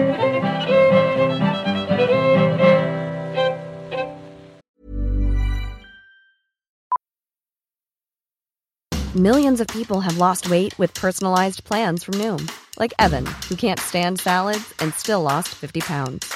Salads, generally, for most people, are the easy button, right? For me, that wasn't an option. I never really was a salad guy. That's just not who I am. But Noom worked for me. Get your personalized plan today at Noom.com. Real Noom user compensated to provide their story. In four weeks, the typical Noom user can expect to lose one to two pounds per week. Individual results may vary. Hiring for your small business? If you're not looking for professionals on LinkedIn, you're looking in the wrong place. That's like looking for your car keys in a fish tank. LinkedIn helps you hire professionals you can't find anywhere else, even those who aren't actively searching for a new job but might be open to the perfect role. In a given month, over 70% of LinkedIn users don't even visit other leading job sites. So start looking in the right place. With LinkedIn, you can hire professionals like a professional. Post your free job on linkedin.com/people slash people today. ¿Con qué empezamos, pues? Final Fantasy, igual. Podemos empezar con Final Fantasy, sí. Ahora he dicho mojón, por cierto, eh, antes de la música. Y no quería decir caca, porque entiendo que la palabra mojón está asociada al señor mojón de South Park. Pero un mojón, los mojones son las piedras que hay en los, en los caminos, ¿sabes? Con los- las piedras que se ponen como para hacer, como para separar, para marcar los caminos, se llaman mojones. Entonces, que no, porque me- me- he dicho mojón de pronto y me ha sonado súper escatológico. Y esa, esa palabra la aprendí de un sabio anciano en un pueblo cuando era un niño yo. Y me, y me- me ma- marcó la vida, me marcó como, los, como marcan los mojones. Ya ves, yo no, no, no era consciente de esa acepción. Pues es la única que hay, mm, auténtica, vaya, quiero decir. O sea, un, mojón no es una caca, según la RAE. Mm, Juraría que no, ¿eh? Bueno, esto se está comprobando en directo, faltaría más. Se está comprobando. ¿Qué pone en la RAE? ¿Qué dice? Señal permanente que se ¿Sí? pone para fijar Ah. los linderos de heredades, términos y fronteras. Mira. Señal que se coloca en despoblado para que sirva de guía. Mm, Piedra o señal que indica las distancias en un camino o en una carretera, efectivamente. mm. No estoy entendiendo nada de lo que leo, ¿eh? Chito o tanga en que se pone el dinero y al que se tira jugando. No entiendo esto. Siempre. Y, y quinta acepción, coloquialismo, porción compacta de excremento. Mm. Ojo, es que tiene, que tiene que tener una cierta consistencia, ¿eh? Para... Tiene que estar durita. No puede ser. Una diarrea no es un mojón. No, Vale, bueno, vale, está vale, bien. vale, hay, es- vale. hay espacio para todos, entonces. Sí, sí. Ca- cabemos todos. Muy bien, la RAE. Muy Hay que, hay que hacer un juego que sea de mojón como el Jusant, simplemente para empezar con una pantalla que ponga ¿no? la definición y que la gente diga, ah, ¿qué era eso? Es verdad, ¿eh? Pero ¿qué es chit- chito o tanga? ¿Qué es un chito? O, o- Chito es como un juego de. Sí, tirar no se queda una madera, ¿no? Como algo parecido a la rana, pero distinto debe ser. Sí, sí, sí. Es algo de- no, no sé exactamente cómo es, pero es un juego, de alguna manera. vale, vale. No voy a tener forma de enlazar esto con Final Fantasy XVI, pero me apetece volver a hablar del juego de Square Enix. Lo digo así porque ya hubo un avance en el podcast Reload después de Yes. Que probara las cuatro primeras horas más o menos. Ahora eh, puedo compartirlas de otra forma con mucha gente porque eh, está la demo, ¿no? Y, no son cuatro horas, pero sí son un par. Y, me quiero apoyar un poco en la demo para empezar a hablar de Final Fantasy XVI. Porque, hostia, no, no, no sé todavía muy bien cómo se han manejado las expectativas, porque lleva un día el juego en las tiendas, ¿no? Y no, no, no he podido leer todavía muchas reacciones de los jugadores, pero creo que la demo, no te voy a decir que, que le hace un flaco favor al juego, al contrario, creo que es una buena demo para vender Final Fantasy XVI, que también es eh, un muy buen juego, pero sí creo que, que bueno, por, por ritmo y por diseño y por tono incluso, me, creo que me gusta más lo que propone la demo que lo que acaba siendo el juego. Y cuidado, no estoy diciendo que nos quiera engañar la demo, ¿eh? por supuesto, eh, los prólogos y las introducciones son de una forma que puede ser distinta al resto del juego, ¿no? Por, ya digo, por cuestiones de ritmo, por la forma de presentar un universo, unos personajes, unas mecánicas que, que puede, y te diría incluso que debe, ser un, un, poco distinto a lo que te encuentras cuando llevas pues, 30 horas de partida, ¿no? Y en ese sentido, joder, a mí me, apetecía mucho un juego que fuera todo el rato, o casi todo el rato, como la demo, pero no es el caso. No es el caso. Y, y, ya digo, el, el, el, viaje de Clive Rosfield, el protagonista de Final Fantasy XVI, a lo largo de varios años y por lo tanto eh, unas cuantas etapas de su vida, ¿no? En la demo tenemos este Clive adolescente, luego creo que tiene veintipico años y, y, ya hemos visto el que se parece más a Jon Snow o a John Nieve, ¿no? Que, tendrá treinta y pocos. Y, y, y, estas distintas etapas se, se, corresponden, no sé si de manera intencionada o qué, con eh, etapas también de la relación entre el jugador y el juego. Y, ya digo, la, primera etapa, la parte de conocernos, creo que es muy guay y recomiendo muchísimo si tenéis una PlayStation 5 que probéis la demo, os interese más o menos Final Fantasy XVI, yo creo que puede sorprender a todo el mundo eh, para bien. Después creo que hay un momento en el que el juego no está cómodo porque le toca ya salir de esa parte introductoria y, le cuesta, porque no, no, no, sé, se queda con un ritmo un poco aletargado, más, más tiempo del que a mí me hubiera gustado y, y sobre todo en ese momento no, no tienes claro hacia, hacia, dónde va a ir la estructura del juego, por ejemplo. ¿no? Al principio es muy lineal. Al principio hay muchas localizaciones a las que no puedes volver, por ejemplo, que, que bueno, sirven solo para esa escena, para ese momento. Entonces empiezan a mezclar con, con, localizaciones que sí acabarán formando parte del mapa mundi y, y estás ahí un poco perdido, ¿no? Y, y, más tarde, bastante más tarde, en mi partida, que me tomé con cierta calma en tanto que quise hacer todas las secundarias, ¿no? En mi partida fueron unas 14, 15 horas antes de que el juego empezara de verdad. ¿No? Se hace mucho esta broma de ahora empieza el juego cuando se pone el, el, el título o el logo en el cielo, a veces. Eh, varias horas después de, de, de, haber empezado la partida. En Final Fantasy XVI no se explicita así, pero sí que, que, bueno, hasta ese momento creo que no eres totalmente consciente de cómo se va a jugar a Final Fantasy XVI. Sí por el combate, que creo que las ya, mecánicas... Hay un, momento, hay un momento que sale el logo un buen rato después de que empiece, ¿eh? ¿En serio? Sí. Ah, bueno, sí, claro, pero eso, sí, sí, sí, sí, pero pero ahí no empieza el juego de verdad todavía. No, o sea, no, no, pero igual son dos horas. Sí, sí, eso sí. Después de que empiece o dos horas y pico. Sí, sí, pero eso está ahora mismo está dentro de la norma, ¿no? Dos horas. Sí, sí, sí. Yo creo que sí. Fair, fair game.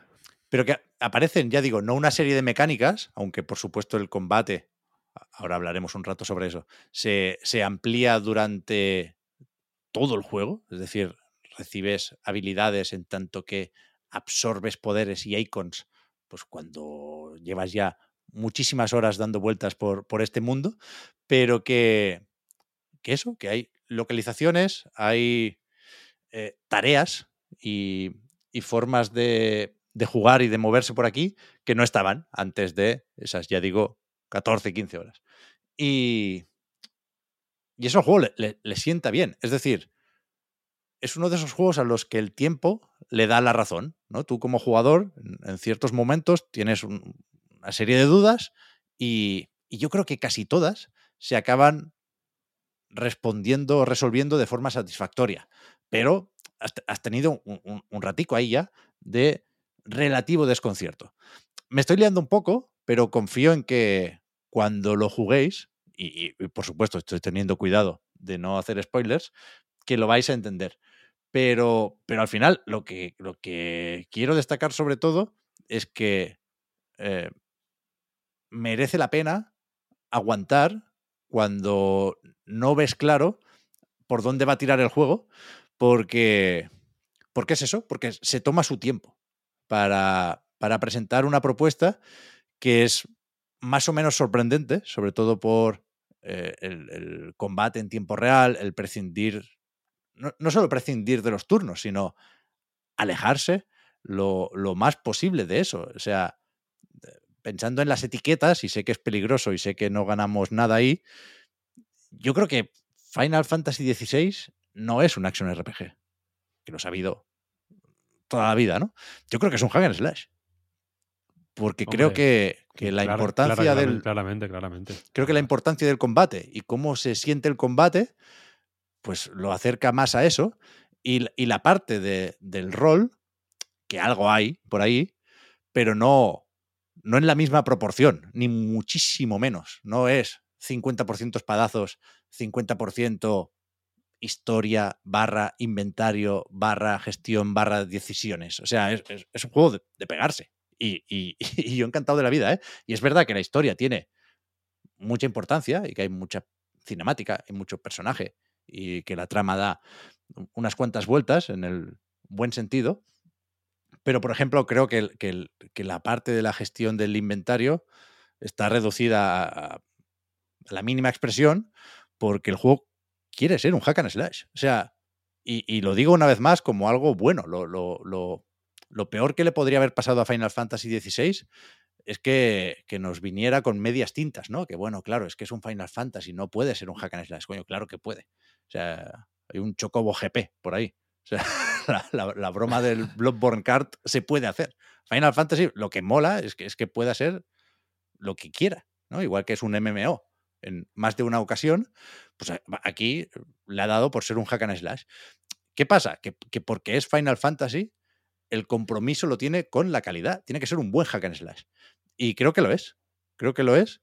Y que, que lo que se pueda echar en falta de, esos sistemas que asociamos más a, a los RPG, en ningún caso son fallos. Que si los tuviera, y yo creo que los tiene, están en, en otros lados. Pero, pero ¿qué es eso? Es un juego, ya sé que lo digo siempre, ¿eh?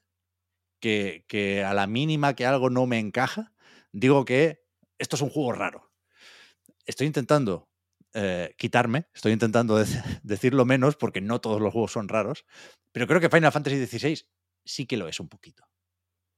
Pero no, insisto, ¿eh? no, no me parece mal, no me parece mal. Tiene que, como juego y desde su diseño, hacer esa reflexión, ¿no? ¿Qué implica eh, el hecho de que yo quiera ser un hack and slash porque creo que puedo ser uno muy bueno, ¿no? Y que para eso he contratado a un diseñador de Devil May Cry 5 y además contamos con ayuda de, Platinum Games. O sea, sin entrar en spoilers, una vez más, si digo esto, que, cuidado, ¿eh? no es poca cosa decir que un Final Fantasy es un hack and slash y no un RPG.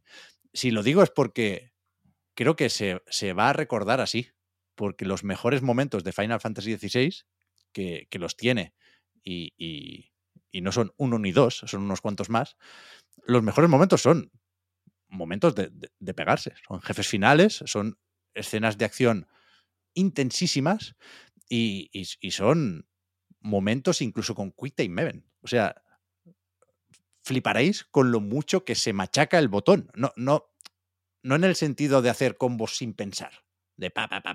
No, no, de Quick Time Event, de rápido. tu, tu, tu, Dale, dale aquí. De momento Bayonetta, momento Platinum, momento Wonderful 101 o Asura's Wrath. Y, y yo creo que lo hace muy bien eso, Final Fantasy XVI. Y, y que lo hace sin complejos, como tiene que ser. Pero sin ningún complejo, ¿eh? O sea, hay, Claro. hay momentos que dices, madre mía, el... o- o hay un momento, no sé cómo decirlo, sin que, no, no sé si, creo que no es muy spoiler, yo es que no jugué la demo, pero el combate entre dos invocaciones que hay al principio y que luego como que se termina un rato después, como que vuelve un rato después, Sí. ese momento es de, de, de- de Platinum, total, Sí, vaya. O sea, sí, sí. de- de- yo lo estaba viendo y estaba pensando, joder, qué guapo va a estar el Project GG. sí, sí, sí, sí. Pues, o sea, ni siquiera es el- o sea, está lejos, muy lejos de ser el momento más espectacular y más platinum del juego, ¿eh? Por eso, que, que hay, que hay una, un exceso, una hipérbole que, que es puro camiguismo en cierto momento. Y que creo que, que aún así el, juego se sabe reivindicar como Final Fantasy ya digo, si no por eh, las pociones o las materias, aunque las habilidades y los poderes de las invocaciones tienen algo de materia por cómo se pueden acabar repartiendo y gestionando, pero ahora voy al, sistema de combate, pero que la forma de reivindicarse como Final Fantasy, de celebrar incluso un poco la simbología de Final Fantasy, es esa, ¿no? Volviendo a los cristales, que son especialmente grandes aquí, los, los cristales madre, que tienen algo de, de, símbolo muy claro, muy explícito, ¿no? Que, que, que, sí, que puede recordar mucho a Juego de Tronos al principio, creo que no es casualidad, creo que lo ha dicho, por ejemplo, Naoki Yoshida, el productor, eh, mil veces en mil entrevistas, ¿no? Pero que, que, me gusta mucho, mucho lo decidido de este juego, ¿no? O sea, ¿Por qué se reconoce Final Fantasy? Por los cristales, vale, pues vamos a hacerlos muy grandes. Vamos, no, no, no, solo vamos a hacer que, que, se vean mucho en esos planos de las ciudades, sino que vamos a hacer que, bueno, que, que, la sociedad o el mundo de Balicea dependa de estos cristales, ¿no? La trama tiene que ver un poco con eso, ¿no? Con, con, con los recursos del planeta, un mensaje medio ecologista que ha estado ahí muchas veces en Final Fantasy y también me gusta, ¿eh? Pero que, que eso, que un juego tan, tan serio en, en, muchos aspectos, en más de los que yo suponía, te pueda plantar también un, un, un chocobo aquí, me parece fenomenal. Y creo bueno, que. Y con, una, y con una ceremonia aparte, como andan los chocobos cuando entran. Sí, sí, sí. Como, ¿no? Altos mandos de, del reino con los chocobos estos blindados. Sí, sí. Que los chocobos tienen una dignidad que flipas. Sí, sí. Por eso que a mí me parece estéril el debate de si esto es un Final Fantasy o no, en tanto que lo, pone en el, en el, título, ¿sabes? O sea, no, no, hay que darle muchas más vueltas.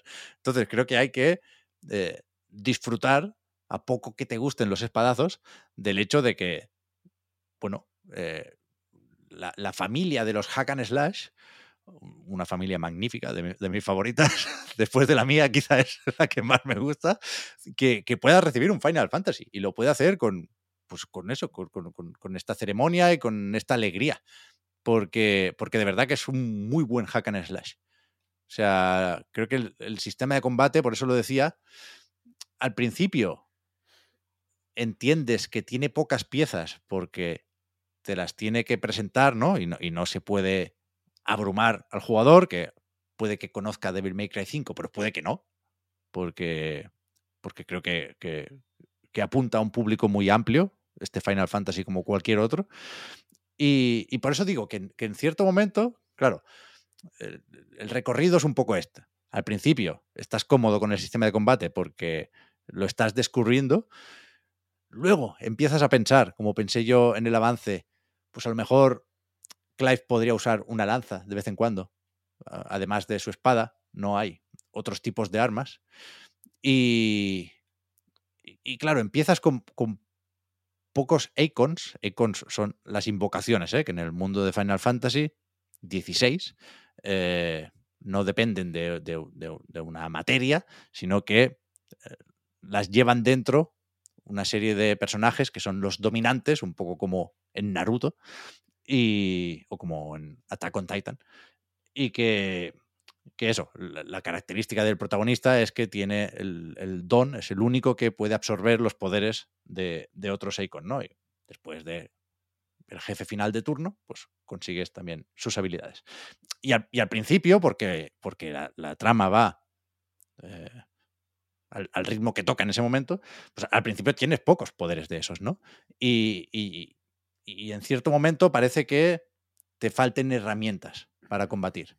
Pero, insisto, es, es cuestión de tiempo, es cuestión de que eh, llegue a asentarse un poco eh, las mecánicas del juego y, a sincronizarse con el ritmo de la trama para que pues de repente recibes el poder del titán y ahora sí eh, estás mucho más contento con el combate y con las opciones defensivas y con el parry y, y a partir de ahí para arriba, ¿no? O sea, eh, se intuye desde un primer momento, pero acaba, acaba convenciendo el, el, cómo cambia la manera de jugar cada icon que recibes, ¿no? Porque tiene una, una habilidad que, que se puede usar mucho con el círculo, que, que no, no necesita recargarse, ¿no? Y que puede ser un dash, un bloqueo, algo que se usa muy a menudo en el combate. Y después, cada, cada icon, puedes equiparte tres en un momento dado, tiene espacio o slots para dos habilidades. Que eso, por ahí va la parte de la gestión que decía antes, ¿eh? Siempre hay más eh, poderes que huecos. Es decir, hay que, en cierto momento, hay que dejar icons en el banquillo y de los que tienes equipados no puedes usar todos sus poderes. Creo que, que, son cuatro habilidades, una de ellas más superataque y por lo tanto requiere más tiempo de enfriamiento, pero creo que son cuatro habilidades las que te puedes equipar y tienes espacio para dos. ¿Qué pasa? Que después esas habilidades se pueden mejorar con puntos de experiencia, con lo cual hacen más daño o, añades golpes al, al, ataque en cuestión, pero si inviertes todavía más puntos de experiencia, las puedes dominar. Y eso te permite equipar habilidades de un icon en el espacio de otro icon. Es decir, cuidado. esto, se entendería mejor con un vídeo, pero la idea es que si, si tú quieres eh, equiparte a Garuda, eh, esta especie de pájaro, de poderes del viento, porque eh, tiene una garra que va muy bien para aturdir a los enemigos, pero resulta que sus, sus ataques no te convencen, pues puedes ponerle ahí, una vez dominadas, eh, las habilidades de otro icon. Con lo cual la combinatoria acaba siendo moderadamente amplia y generosa y desde luego acaba dando respuesta a, lo que buscábamos, que es lo de la expresión o el estilo de juego en un hack and slash. ¿no? Eh, al, final es más o menos cerrada la forma de pelear, pero con las horas se va abriendo, se va abriendo, se va abriendo y para cuando terminas el juego y consigues todas las habilidades y le das sin pensártelo a nueva partida plus, ahí tienes un repertorio de golpes que da gusto verlo, vaya. Así que, claro, el slash suele darse más prisita, ¿no? Porque no, no le importa especialmente la historia, a un Bayonetta o a un Devil May Cry, que sí que tiene sus personajes icónicos y tal, pero no, no tiene por qué perder mucho tiempo con las cinemáticas. También suele ser mucho más pasillero, como lo es eh, Final Fantasy XVI en un principio, pero es que después, claro, después se abre Final Fantasy XVI y sin ser un mundo abierto, pues sí hay zonas mucho más amplias en las que, por ejemplo, te encargan misiones secundarias, ¿no? Con lo cual es, es más, más difícil medir el tempo de un Final Fantasy que a su vez es hack and slash, ¿no? Y por eso, no solo por eso, pero en parte por eso, se, se están criticando tanto las misiones secundarias. Yo creo que, que había que replantearlas en un juego así, por, por cómo afectan el ritmo, pero sobre todo porque no consiguen aportar nada. Las secundarias de este Final Fantasy XVI creo que son su punto flaco claramente, claramente. Son... Alguna te acaba contando algo más sobre un personaje que te pueda gustar especialmente, como Torgal, el perro, o Jill, una compañera de Clive durante muchos años de su vida, que me, gustó especialmente también, pero alguna te da alguna recompensa, pero en general no aportan nada las misiones secundarias, ¿no? Y, en, el peor de los casos, te hacen, entre comillas, perder el tiempo porque, porque igual lo que te interesa es desbloquear el, siguiente poder, ¿no? Y, ampliar las posibilidades del sistema de combate con ello. Pero en ningún caso llega a ser un problema grave, vaya, en ningún caso eh, fastidia la fórmula de este Final Fantasy XVI, que ya digo, si sabes un poco lo que vas, y la demo creo que, ayuda a eso, que se disfruta un montón. Creo que va a ser un juego que recordaremos durante mucho tiempo, ya digo, por lo espectacular de algunos combates y por lo carismático de muchos de sus personajes. Creo que, creo que eso está muy bien traído, aunque un, efecto secundario no deseado sea lo de resaltar esos altibajos, ¿no? Hay. No te voy a decir que hay varios Final Fantasy XVI dentro del propio juego, pero sí hay una diferencia evidente y no necesariamente buena para el juego entre Clive o Cid o cualquier dominante con el que te enfrentas y ya no un NPC random que, pasa por ahí y que repite la misma animación en el mismo poblado, vengas cuando vengas, sino que hay una serie de, de colegas, de personajes secundarios pero importantes, que, que parece que vengan de otro juego, que, que- que están menos currados y, y molan menos en general que los personajes principales, ¿no? Y que son, igual que hay misiones principales y secundarias, y las principales son mucho mejores que las secundarias, pues aquí los personajes secundarios también son eh, distintos y peores que los personajes principales. Pero vaya, es un problema relativo, porque donde importa, yo creo que Final Fantasy XVI sí sabe hacer las cosas muy bien. Yo, estoy, yo, yo personalmente estoy flipando con lo guapo que se ve.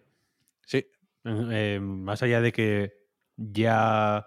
Yo no llevo mucho rato, ¿eh? Empecé ayer, estuve por la noche dándole, he estado esta mañana un ratillo tal, pero no he, no he avanzado muchísimo. No jugué a la demo, entonces no sé, supongo que ya estoy post-demo, pero imagino que tampoco mucho. Pero ya he visto estas diferencias que, de las que hablas entre NPCs y unos personajes y otros. Hay un personaje que me gusta mucho como es su cara, que es así como un tío fortachón con la cara muy... eh, como medio cuadrada, digamos. Es un tío así como... Es, un- es muy cartoon, que, que, que es cierto que parece que se ha escapado de otro, de otro lugar o que se... No, no- no parece del mismo juego, efectivamente, pero ya, pero ya se ve al principio eh, do- donde, en la zona del- donde, haces, donde haces el entrenamiento, digamos, Ujú. ya hay NPCs que dices, hostia, esto- este no, no quieren que le haga fotos, quiere decir, este el modo foto no... Tenía que salir un cartel, ¿no? De este no, este no. Eh, pero, pero luego, la guarida esta, por ejemplo, se me cayeron los huevos al suelo cuando la Hostia, vi. Fue sí, sí. como increíble. O el- justo después hay un bosque y, y, eh, un- pocas veces he visto tanto relieve en, en- sí, sí. en la vegetación, en todo. Es como, Dios, un lujo de, de- de- de que...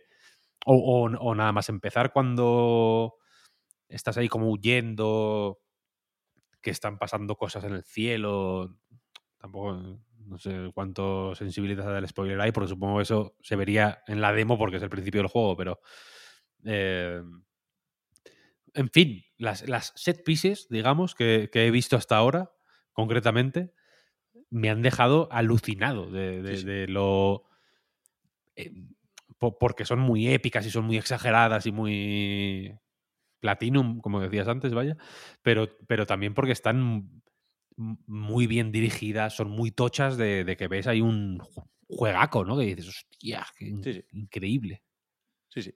Ahí no hay, o sea, por eso digo eh, que al principio no hay aristas, porque es una experiencia mu- mucho más controlada y cerrada, y luego cuando se abre, se ganan algunas cosas, ¿no? A todos nos apetece explorar y, y- y- y dibujar más y mejor el mapa de ese mundo, que no llega a ser mundo abierto, ya digo, pero sí hay una serie de interconexiones que te ayudan a, en- a entender el, el mundo. Pero, pero eso, eh, entiendo que alguien podría eh, preferir esa experiencia más guiada que, que a cambio de una menor libertad, pues también, también ofrece una, una constancia y una coherencia que no siempre está aquí en Final Fantasy XVI. Pero, pero sí, sí, es que, joder, la, la- guarida es, es muy guay. Todo lo que tiene que ver con, con las la- ruinas empirias, creo que las llaman.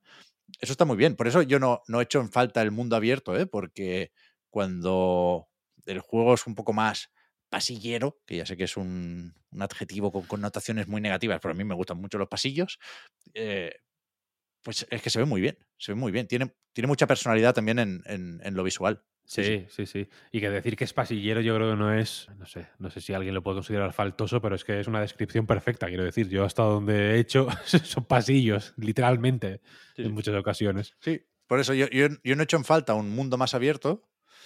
Me, me parece bien la estructura del juego, de hecho, sobre el papel. Pero sí echo en falta un mundo más vivo. Quiero decir, una de dos. O me haces un juego totalmente lineal y en- entonces no me importa menos la vida que tenga su mundo porque no voy a volver a pisar una localización que ya he visto, o le, o le añades un poco de gracia a, las ciudades y a los poblados. O sea, creo que ese es otro problema de las secundarias, ¿no? Que te hacen ir muchas veces al mismo sitio y, siempre lo ves más o menos igual. Digo más o menos porque hay sucesos en la trama que sí cambian eh, el, el- el aspecto y los ánimos de ciertas aldeas y poblados, ¿eh? pero que no es algo dinámico. Tú no, no hay experiencias emergentes en el mundo de Final Fantasy XVI, por ejemplo. Y eso es algo que se puede echar de menos ya no solo en los mundos abiertos, sino en cualquier cosa que se le parezca. ¿Sabes? O sea, sí es lo bastante amplio Final Fantasy XVI como para poder querer pedirle algo de eso. Algo de pues, poder seguir un, un NPC para, para ver dónde vive, ¿no? O cuándo se va a dormir. Claro, no, no hay ciclo día y noche, por ejemplo. Tú, no, no es algo que tengas que hacer, ¿eh? Pero por poder, puedes dejar el mando ahí quieto horas y no. Los tenderos no se van a mover, porque la hora del día no cambia. No. ¿Sabes? Es, el mismo momento siempre cuando visitas una aldea. Y creo que esto sí se le queda un, poco viejo al juego. Pero vaya, ya digo, que, que si lo que te importa es el combate, que creo que es lo que debería importarte en un juego que lo pone tan en el centro, pues ahí, ahí yo creo que se, que se disfruta un montón, vaya. Y que, y que no, joder.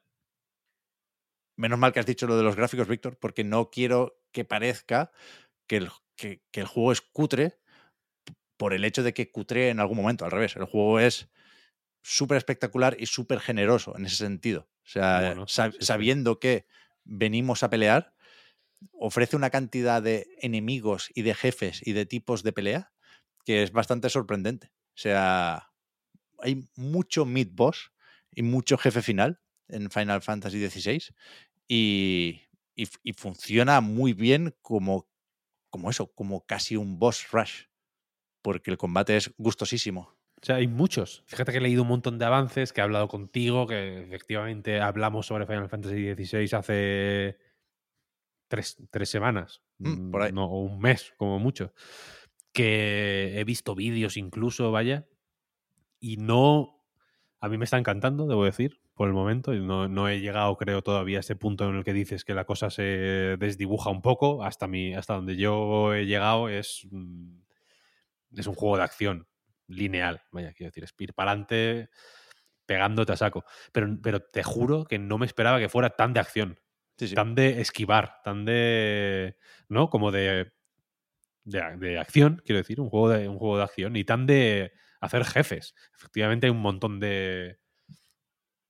Bueno, jefes. eh, Efectivamente, igual mid, mid bosses puede Mm. estar bien, ¿no? ¿no? Igual no son todo super jefes que flipas de tal, pero bueno, un goblin, un goblin gordo, que hay que darle mucho rato y, y romperle la resistencia Mm. varias veces y, ¿no? y, esquivar mucho.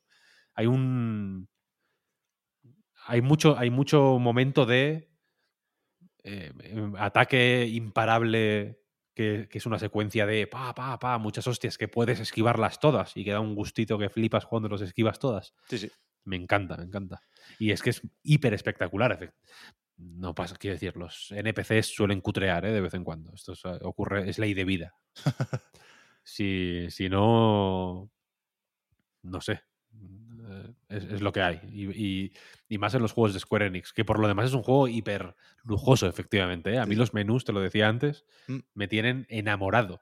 De que voy, voy pasando, de, de pestaña a pestaña en el menú de pausa, solo para ver cómo se mueve todo y de lo bonito que es. Increíble. Hasta han conseguido que el menú.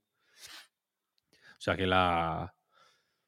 Ah, Porque está la manita, que sabemos que es el. El guante es la. ¿No? Lo, que hace, lo que hace que Final Fantasy sea Final Fantasy. Si hay un guante ¿no? en los menús, todo, todo en orden. Pero han conseguido que incluso la retícula esta de tipo Destiny sea guay. ¿En serio? Porque Yo, voy con el de pad siempre, ¿eh? yo no yo paso de eso. Yo depende. En el menú de habilidades me gusta usarla. En el menú de habilidades es que yo creo que no se puede usarla. No Ahí hay sí. de paz que valga, Ahí ¿no? sí, es verdad, verdad, verdad.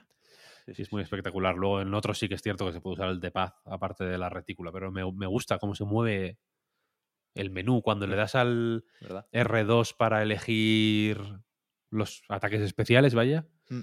hace ahí como una animación guapísima. Todo, todo. En el menú de mapa, cuando te pones, cuando eliges la localización, que sale ahí como un efecto de mancha, Mm. como con una vista previa de la localización, digamos. Uf, Sí, sí. espectacular. O sea, es un, es un juego que. mm, Hostia, del, de lujo, que no notas una, un, un cuádruple A. Sí, sí, sí, sí. Y, y, joder, qué, qué gusto da lo de que empiecen a quedar un poco atrás los tiempos de carga, ¿eh? porque es un juego de... Hostia, Ya, ya. lo veréis, cuando, cuando empiezas a acumular secundarias, es un juego de teletransportarse mucho y es casi instantáneo. O sea, no han tenido que hacer los típicos fondos y mensajes para, para distraerte durante el, el tiempo de carga porque es muy, muy, muy poquito. Tú igual, ni, igual es que ni lo has hecho, vaya, ninguna vez, pero incluso cuando le das a continuar en el menú principal, Mm, que hoy tuve que reiniciar la Play por un motivo, vaya. rapidísimo. No sé por qué no me iba el internet. Por eso fue, no por nada más. Y, y le di a continuar y ¡pap!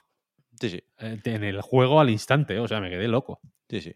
Ahí, es fácil ver lo, que aporta esta nueva generación de consolas, PlayStation 5 en, este caso de momento, pero donde sí igual se queda un, un poco más coja la cosa, y, y creo que hay que decirlo, es en el, en el tema de los modos gráficos, que como tantos otros, aquí tiene modo resolución y modo rendimiento, y en el, en el modo resolución creo que no hay mucho que decir, no, recuerdo la resolución nativa, pero bueno, escala 4K y funciona a 30 frames por segundo, que a mí me parecen unos buenos 30 frames, en, tanto que resultan ser suficientes para, para un hack and slash. O sea, la, suavidad de la imagen, incluso con ese frame rate, es más que aceptable, te diría.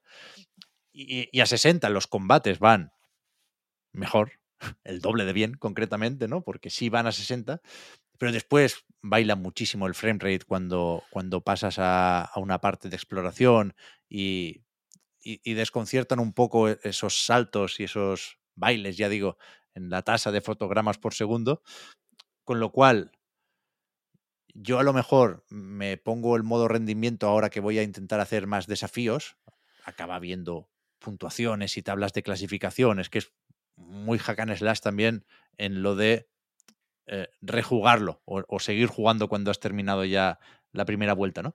Ahí igual me pongo el modo rendimiento, pero yo la, primera partida la, he jugado con el modo resolución y, bien, vaya. Puestos a pedir, se podría hacer lo de los 40 frames por segundo. Ya sé que soy muy pesado, ya sé que poca gente puede jugar así, pero de verdad que es un punto intermedio bastante dulce, pero, pero ya veremos, a falta de saber qué más pasa con los parches, que iban a ser cero y de momento ya es uno. Ya. Que, Uno pequeñito, ¿no? Sí, que, que no cambia ¿eh? el rendimiento. Yo, yo jugué casi la mitad del juego con el parche ya instalado. Eh, No, no, no, era Day One, estuvo disponible unos días antes. Pero, pero bueno, yo, yo creo que, que hay que ver aquí el modo rendimiento como un extra, como un añadido, como una de esas opciones más para el jugador, pero que se puede disfrutar perfectamente con, con modo calidad. ¿eh? Y de hecho, joder, es verdad que, que, es, que sorprenden los gráficos y que en ocasiones merece la pena subir la resolución, porque hay momentos en los que a mí me recuerda un poco a Death Stranding incluso. Hay esos paisajes naturales. Hay un, una localización que es de las últimas que visitas, que es una zona así muy rocosa, que, que, que me flipa. Me gustó muchísimo esa parte. Yo estoy jugando en rendimiento y los bailes son espectaculares. espectaculares. Las cinemáticas, hay de en cada, cada plano es un frame rate distinto. Sí. Bastante mágico. Sí, sí, y los combates van a 60-60. Me parece que sí. O sea, se, se, no, se nota, ¿eh? Igual hay alguna rascada si eh, haces un ataque con mucho fuego, mucha partícula y mucha llamarada, pero, pero en principio creo que sí. Se nota la diferencia, ¿eh? Desde luego, el, De, flu, de, fluidez. Pero vaya que que es cierto que los 40, fíjate, yo, no te, yo era muy hater de los 40.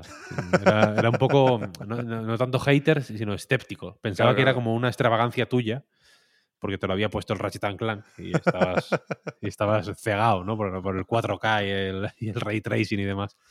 Eh, pero con la Steam Deck estoy jugando mucho a 40 últimamente. Oh, claro. Porque- Estaba pensando yo ahora, ¿te has comprado una tele, Víctor? No me lo has dicho. No, no, Claro, claro, Steam Deck. Cuando me compre una tele, te lo diré o, te la- o iré a tu casa a robártela eh, en vez de comprármela. Eh, la Steam Deck, claro, para. El, el meta de la Steam Deck, digamos, es rascarle media orilla más a la batería.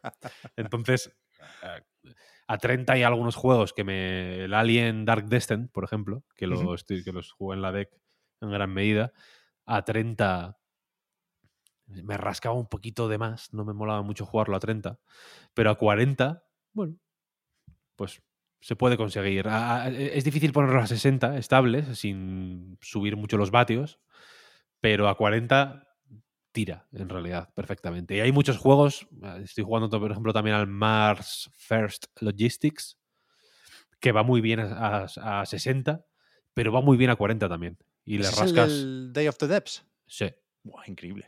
es un juegazo, eh, te lo digo, Potter. Es un juegazo, de verdad. Increíble, es, es fantástico. Se juega de vicio en la década además.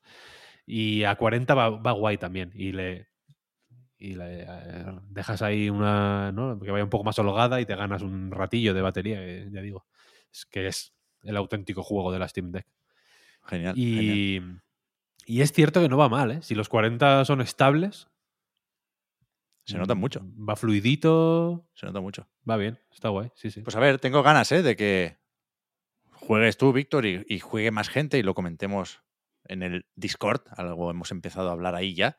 Pero, pero claro, sobre la historia también se pueden decir muchas cosas. Yo creo que menos interesantes que las del combate, a pesar de lo que propone la escena inicial o, o el prólogo del juego. Pero que, ¿qué es eso? Que al final es, es difícil predecir lo que va a acabar pasando en ese sentido, ¿eh? Pero yo creo que sí que será un juego que se recordará. Creo que, que sí tiene lo que necesita para ser memorable. Y, y me quedo con eso, a, a falta de, ya digo, compartir más impresiones y opiniones. Lo quiero jugar a fondo, de hecho. Lo quiero. Este es. mm, Bueno, me huele a platino, yo voy a por el platino de te cabeza. Sí, tengo que sí. decir. Me huele a platino. Sí, sí, sí. Y, o sea, yo he tenido que dejar de jugar a Tears of the Kingdom para jugar a Final Fantasy XVI y, y me ha costado poco. No, no estoy diciendo aquí, cuidado, que sea mejor o que me guste más que Final ay, que Tears of the Kingdom, este Final Fantasy XVI, pero que sí que eh, bueno, eh, me, me gusta mucho pasar tiempo con este juego. Y, y ya digo, al, al terminarlo, antes de volver a Tears of the Kingdom, decidí empezar la segunda vuelta de este. Sí, sí. Pues ya ves. Así que bien, ya no sé si podemos seguir hablando, supongo que sí. En el próximo podcast podemos actualizar alguna cosilla de, de este juego. Estoy Sí. pensando, ¿eh? Si se me ha olvidado algo, que seguro, pero, pero bueno, me, tengo también la curiosidad de saber cómo de polémico será eso, ¿no? De, de, de decir que es más hack and slash que, que RPG, que no, no lo, lo digo para, para contextualizar la opinión, ¿eh? no, no, no para provocar de ninguna forma, ni, ni, ni para quitarle importancia a, a la parte del, del rol.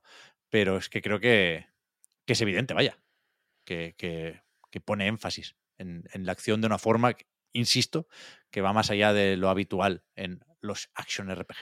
¿Qué hacemos ahora? Un poco de. Celdita. Yo es que te lo dije en la recarga hoy y no era mentira. Tengo una pila de juegos, he jugado un montón de juegos que es. mm, Por eso, por eso, por eso. Es que me apetece incluso mencionarlos un poco. Eh, es que a eso, a eso iba. Mi, mi duda es si vamos con las demos antes que con el Zelda o si incluso dejamos el Zelda para la semana que viene, pero entiendo que también tienes ganas de hablar ahora que ya lo has terminado, Víctor. O sea, pero sigo jugando, ¿eh? O sea, estoy ahora yendo a, a completarlo. Es un juego muy perro, porque al final te dice cuánto has hecho. O sea, que, que es una manera pasivo-agresiva de decirte cuánto te falta, Ya, ¿sabes? O sea, en plan, fíjate cuánto te has dejado. claro. Ahora estoy, ahora estoy haciendo la partida lenta del Zelda. La que, la que estáis haciendo vosotros de normal, entiendo. Exacto. Yo lo estoy haciendo a posteriori. Así que no sé, no sé, lo que tú, lo que tú, lo que tú quieras, Pep, lo que tú quieras. Venga, va, un poco de Zelda. Bueno, vale, pues vamos a hablar un poquito de Zelda. ¿Cómo lo lleváis vosotros? Yo no he jugado más. Es que eh, es verdad que hace un tiempecillo ya, desde que hablamos de esto, pero hubo unos días en los que no pude jugar, así, sin más, y después ya me puse, como decía con el Final Fantasy XVI, que a lo tonto, a lo tonto son 50 horas si, si quieres hacer las secundarias, ¿eh? Ya, ya, ya. ¿Tú, Juan, cómo lo llevas? Pues yo llevo unas 40, bueno, 40 horas o más, entiendo, ¿no? Que es el, el baremo clásico de la Switch.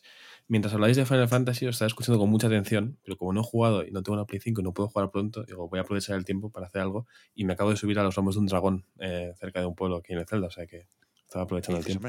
Sí, sí, sí. Spoiler. Eh, a ver, bueno, hay, hay, hay eh, opciones de spoiler porque es la cuarta entrega de este diario de viaje del Zelda Tears of the Kingdom. Pero que hay dragones eh, se ve desde el principio, no, no es, no es un spoiler grande. Em, yo voy muy bien con el Zelda, o sea, muy bien en cuanto muy contento con mi partida, porque cuando empezamos a hablar del juego, yo era un, novatillo, estaba muy verde, no sabía ni cómo se jugaba a, a ese tipo de celdas, pero ahora ya me siento mucho más versado en, sus mecánicas, eh, me sale más natural el moverme, de, sea en vertical o el ascender para coger altura y luego poder llegar mejor a los sitios, esquivar enemigos, incluso voy a combates por, por gusto, no por, por supervivencia. Es cierto que sé que me falta muchísimo, se ha hecho dos templos de los cuatro así puntos principales que ya comentamos al principio que había. Oscar, que no ha podido estar hoy por, por salud, creo que está a punto, no, acaba de hacer el segundo también, o sea estamos más o menos a la par. Lo que pasa es que él lleva el triple de horas y eh, ciento y pico mil colocs más que yo, seguramente. Pero, pero bueno, eh, cuando descubrí cómo marcar colocs en el mapa para ignorarlos, me sentí mejor y pude avanzar más también. O sea que voy, voy cogiendo ritmo. En general, muy contento, sobre todo porque al poder hablar con vosotros de, del progreso, yo creo que hemos descubierto muchas cosas. Desde eh, hace poco descubrí, por ejemplo, cómo utilizar ciertos elementos para eh, generar otro tipo de elementos útiles en batallas. ¿no? no voy a hacer spoilers de nada. Y me di cuenta que realmente estaba arañando la superficie, que todo tenía muchas más capas de lo que creía y que por tanto había mucho más interés por ahí. Pero bueno, yo es que estoy haciendo una, una historia muy a mi ritmo. Es verdad que todo más o menos me va empujando de forma natural a seguir las misiones secundarias, el hablar con gente, el llegar a una apuesta que, que me hayan mencionado muchos, pero que no he querido buscar y que de repente aparece ante mí, el, encontrar personajes que, por ejemplo, eh, hay dos hermanos un poco monstruosos, no voy a decir mucho más, que, que mucha gente está encontrando ahora, que dice que, horrendos son, pero que interesantes a nivel de historia, ¿no? Son personajes que, si no me equivoco, uno de ellos por lo menos sí que estaba en el, en el Breath of the Wild. Más que nada porque lo poco que he jugado al Breath of the Wild sí que me puedo encontrar con él. Es uno que lleva un- una especie de caravana, carromato muy colorido y que te, te entrega unos objetos un tanto monstruosos, ¿no? Por no hacer tampoco muchos spoilers. Eh, he hablado con gente, con, gente que ha jugado al Breath of the Wild mucho más que yo, eh, gente como mi querida Clara Doña, por ejemplo, que, que no habían visto a ese personaje en el Breath of the Wild. Quiero decir que al final son juegos que incluso años después y para gente que ha jugado centenares de horas siempre acaban teniendo aún más secretos, ¿no? Por, por descubrir. Así que yo, vamos, encantadísimo con, con ese Tears of the Kingdom. Me, me da pena no, no poder comentarlo más en el reload porque estoy lejos de, de pasármelo, pero estoy contento y cada vez más seguro de, de mi decisión de no querer correr por terminarlo, sino simplemente jugar más y a la vez cuanto más juego, más tardo, pero voy, voy descubriendo cosas y, sigo muy encantado con él, la verdad. O sea, por lo que dices y por ese número de horas, veo que ya sí eso, las reflexiones eh, después de haberlo terminado pueden ser a la vuelta de las vacaciones, ¿eh? Pero, pero eso, Víctor, tú que, o sea, al, al- hmm, llevamos mucho tiempo, ¿eh? Pensando y verbalizando lo que pensamos de Tears of the Kingdom, pero al, al terminar el juego cambió algo, o sea, sacaste alguna conclusión nueva, cambió tu percepción del juego, Mm, la, la- la conexión con Breath of the Wild se, se modifica o se separa de alguna manera. Yo estoy menos impresionado con este que de lo que estuve con Breath of the Wild, debo confesarlo. Y es una cosa un poco compleja. Yo, a ver, me, me obcequé en pasármelo por cabezonería pura y dura. Fue una experiencia horrible, no, las- no se la recomiendo a nadie. Por ejemplo, yo no encontré ninguna hada hasta hace nada, de hecho. Mm, Y, y mil cosas que, que habrá quien me diga, joder, pero es que te estropeaste el juego a ti mismo, ¿no? Eh, Por, por hacer esto. Las lágrimas, por ejemplo, pasaba de ellas por completo. A mí, a mí me sorprendió cada vez que te decía algo y te sorprendía, ¿no? Como que decías, pero esto no está en el juego. Yo, pero Víctor, como que no. O sea, era, era bastante fui- curioso porque cada vez que te decía algo que había hecho yo, que había hecho poquísimo, tú me decías, pero, pero esto es de este juego. Yo que sí, que sí, de verdad. Claro, claro. O sea, yo pasé, pasé de, de absolutamente todo. Hay mil cosas que estoy descubriendo ahora, ya digo. Yo sigo jugando de una manera mucho más relajada. Juego con mi hijo muchas veces. Estoy intentando dis- disfrutarlo ahora. Ya sabéis, lo comenté hace unas semanas que, que me, me quise joder el Tears of the Kingdom jugándolo muy rápido. Pero también es que quería quitarme el peso de el final. ¿Sabéis? Mm, Y quería simplemente. Quería tener el Zelda para, de- para dedicarme a él. A mí es una cosa que me. Por, aquí cada uno es como es, ¿eh? No, que, no, que nada me venga nadie ahora a echar la peta, ¿eh? Porque cada uno tenemos nuestras taras mentales. Quiero decir, aquí normal no hay nadie. Eh, pero la cosa es que tener ahí el final me estaba tocando las narices, no me estaba permitiendo disfrutarlo. Pienso ahora en lo magnífico que me pareció en el 2017 el rollo de vea por Ganon, ¿sabes? Mm. Y, y ahora es que me está dando ansiedad, simplemente. Supongo que por el, por el año, por ser el año que es y porque de, de pronto hay mil juegos alrededor y tal y cual, estaba incómodo, no estaba bien, simplemente, no estaba bien. Me estaba ocupando un espacio mental y me estaba generando una situación que, me- que no me estaba gustando, simplemente. De- el- se- sentir... Simplemente quería quitarme la historia de al lado. No quería, quería sudar. Yo quería hacer las, las historias de las postas y todo esto que me que era como lo de los músicos, no sé qué, no cuál, era como yo no sé, de qué me habláis, ni quiero saberlo, yo quiero pasarme el juego y, y, luego ponerme a disfrutar. Lo- y, es, y es lo que es lo que pasó después de después de un final que me, que me la medio pela un poquito en el sentido de que, bueno, está bien pero no me parece lo mejor de Tears of the Kingdom, quiero decir. ¿Es, es realmente más disfrutable la parte del héroe de a pie, de ayudar a la gente común y este tipo de historias pequeñas y secundarias que, que la gran historia del juego? Porque yo, con la parte pequeñita que te estoy haciendo, estoy como muy, muy contento. ¿no? O sea, a mí me, me calienta mucho el corazón ir con el pelícano este que me diga, se han perdido unas cabras y yo, allá voy, de cabeza. Claro, eso, ese tipo de momentos creo que al final es lo que hace que Tears of the Kingdom sea, sea increíble. A mí me parece una obra maestra absoluta, absoluta, total. Ya digo, es una, es una situación compleja porque me está impactando o me ha impactado o tengo la sensación de que en general va a impactar menos que Breath of the Wild, pero es que me parece alucinante. Me parece bastante mejor que Breath of the Wild en general. Entiendo que como... Lo siento, el mismo juego 2, porque es que es muy igual, tío. Eh, Cada, cada Sí, sí. cosa, cada cosa que voy desbloqueando ahora es como, cojones, pero si esto ya estaba en el Breath of the Wild, si le habéis hecho lo mismo, si le habéis cambiado el diálogo y ya. Eh, pero al mismo tiempo pienso como, guay, por fin me encuentro esto otra vez, ¿sabes? Que ya me acordaba de que estaba en el Breath of the Wild, pero, pero me encanta. La, el subsuelo, por ejemplo, estaba mucho rato pensando, bueno, esto es infumable, ¿no? Está todo a oscuras, es horrible. En realidad es un mapa eh, gigante que es un poco, no sé cómo decirlo, mm, insufrible de navegar a veces. Pero luego he tenido unos momentos en el subsuelo tan increíbles que, uf, que de verdad que pienso, ha merecido la pena todo. Y, y el- y tengo la sensación de que el juego necesita ser así. Quiero decir, necesita, necesita tener eh, estas modulaciones eh, extremas para que cuando hay picos de intensidad en la partida sean muchísimo más eh, notables. ¿sabes?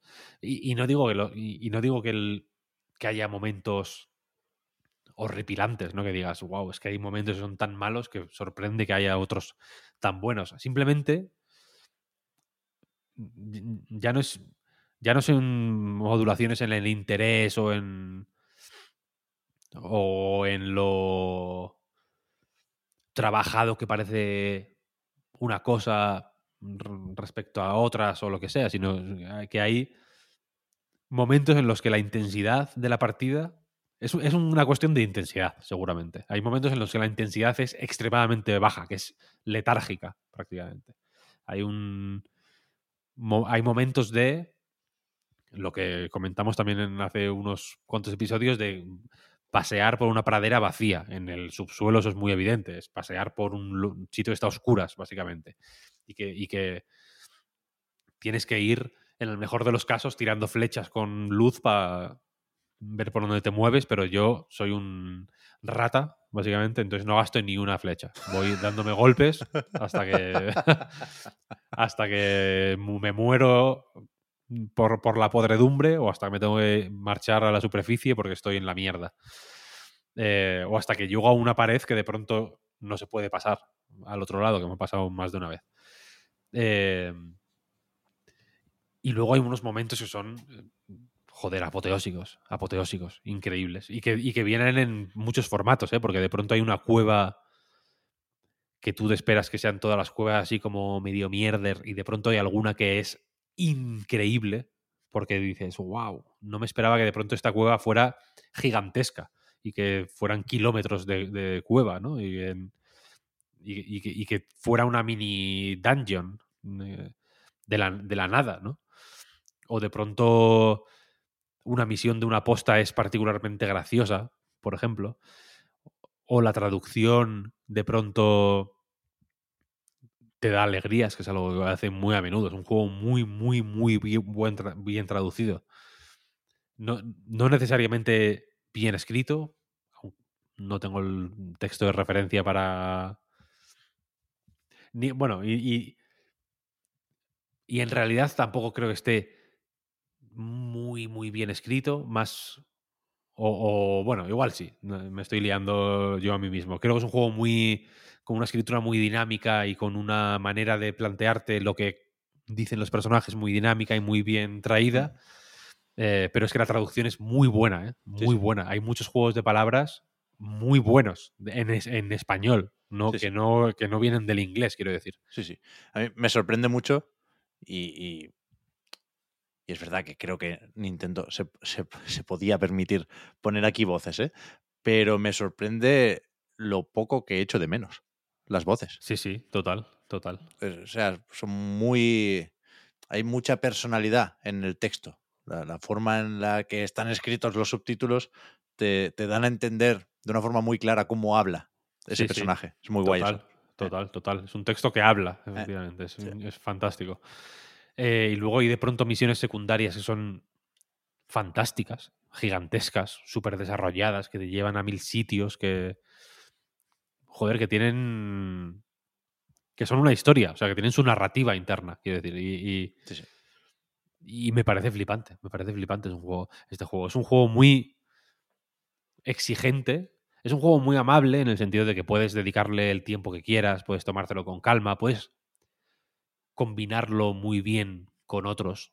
En realidad, yo creo, no no sé, supongo que si lo dejas medio año, pues volver igual te cuesta un poquito más, pero si lo vas, si le vas dedicando ratillos de vez en cuando, eh, creo que es fácil, eh, eh, no, es muy celoso en ese sentido, de que lo compartas con, o de que compartas tu tiempo entre Zelda y otros. Mm.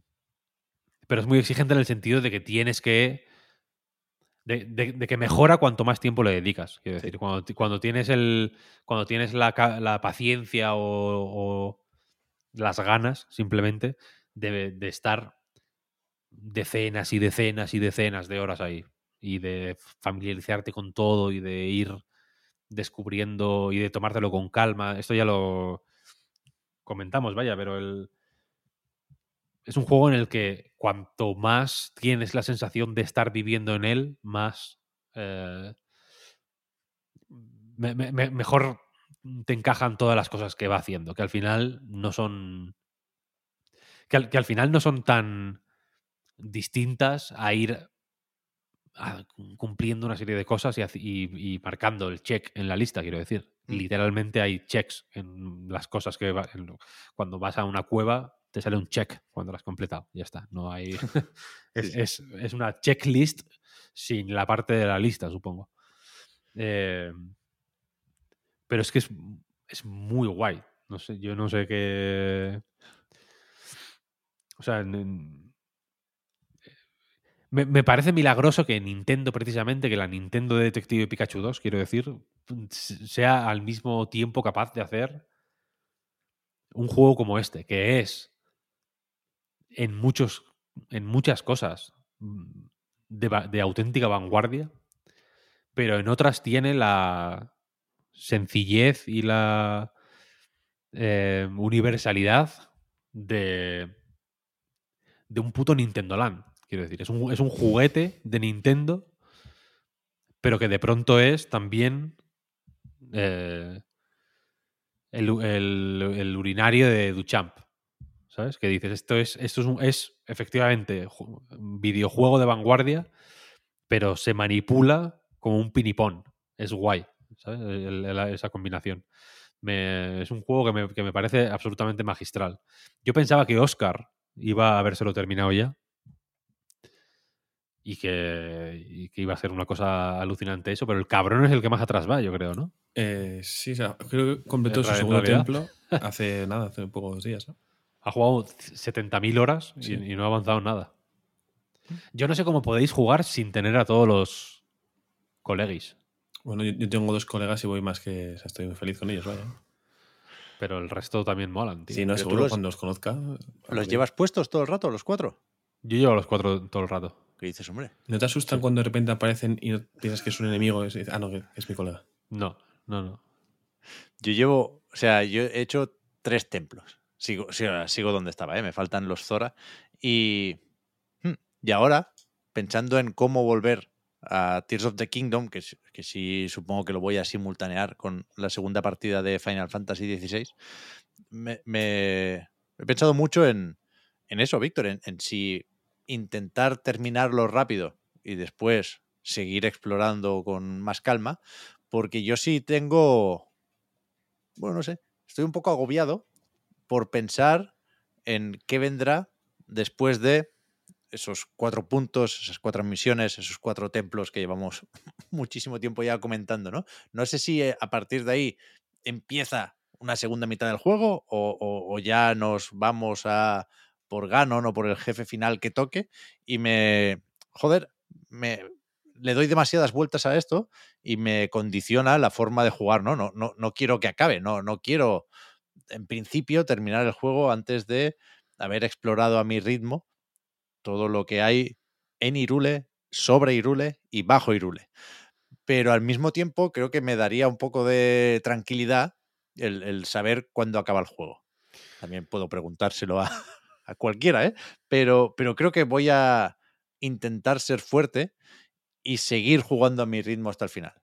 A mí sí me estaba dando un poco de miedo que me estomagara antes de, la- o sea, antes de llegar a ese punto, ¿sabes? Sentirme... mm, o, o dejarlo, simplemente, de manera impensable natural. esto, impensable. Bueno, no lo sé. No lo sé.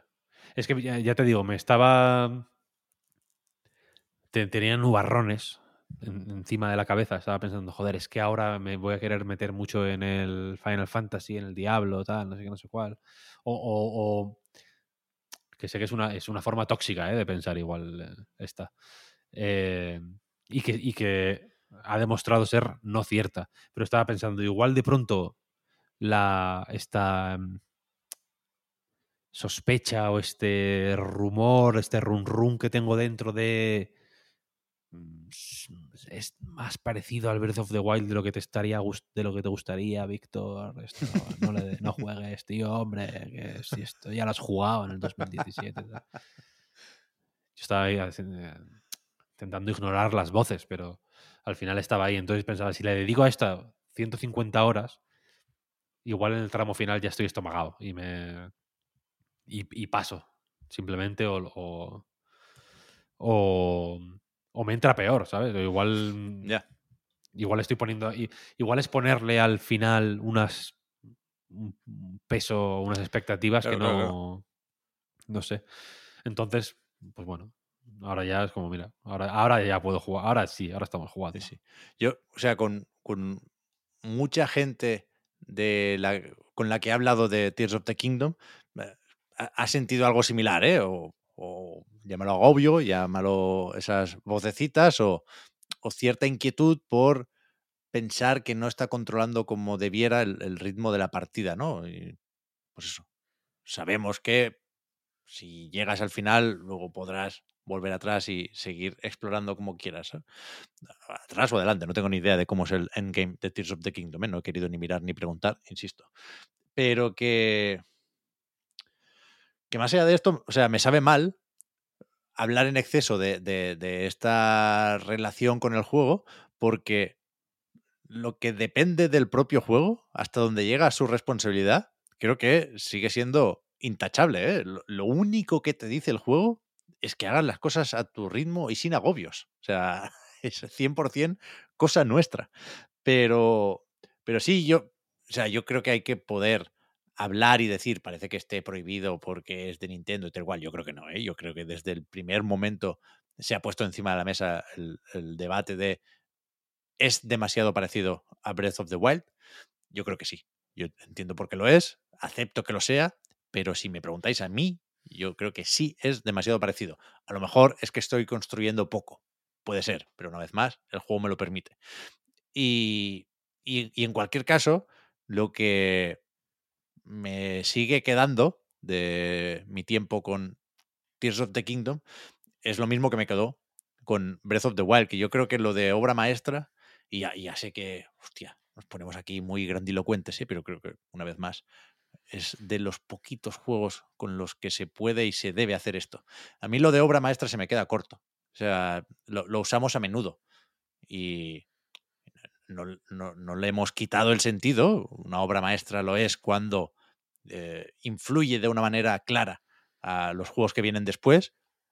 Hay unos cuantos de estos juegos, quiero decir, no es un unicornio la obra maestra en videojuegos, pero creo que Breath of the Wild y Tears of the Kingdom que se pueden juntar, creo yo, son algo más que esto. Y a mí me viene todo el rato a la cabeza esa idea de la novela total, ¿no? En el instituto nos ponían siempre los ejemplos de El Quijote y Tirán Blanc. Son novelas totales, ¿no? Y yo creo que este Zelda, igual que Breath of the Wild, es el juego total. Más que cualquier otro que yo conozca. Y me, joder, me, me hace temblar esta idea pero es que es muy tocho este puto juego. Sí, sí, sí, es alucinante, vaya, es un, una movida brutal. Yo no sé si es demasiado, yo no sé si diría que es demasiado parecido.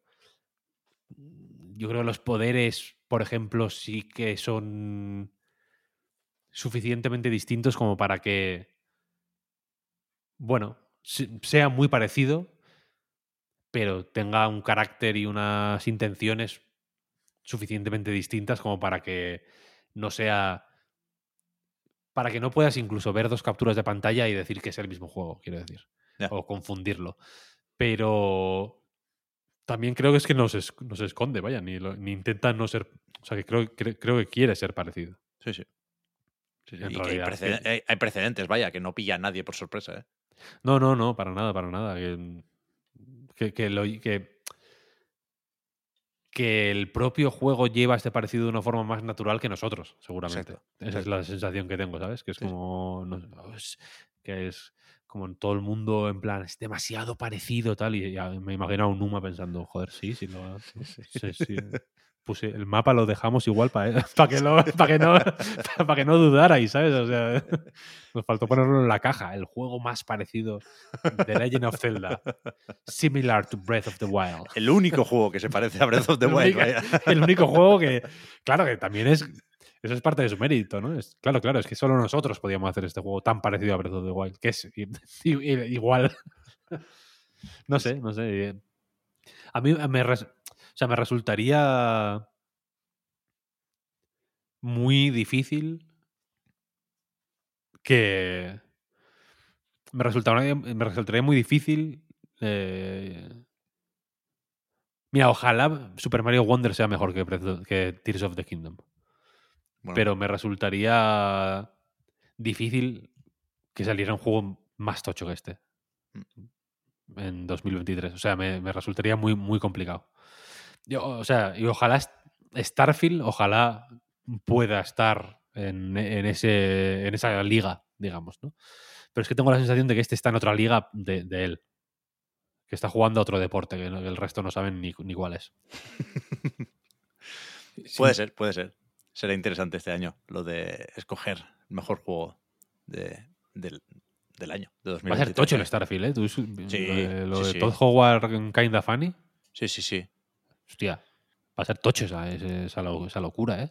Yo esperaba poder pescar, pero por lo demás, sí que es verdad que Bueno, Que me- pescar se va a poder hacer de todo, ¿eh? Así que no...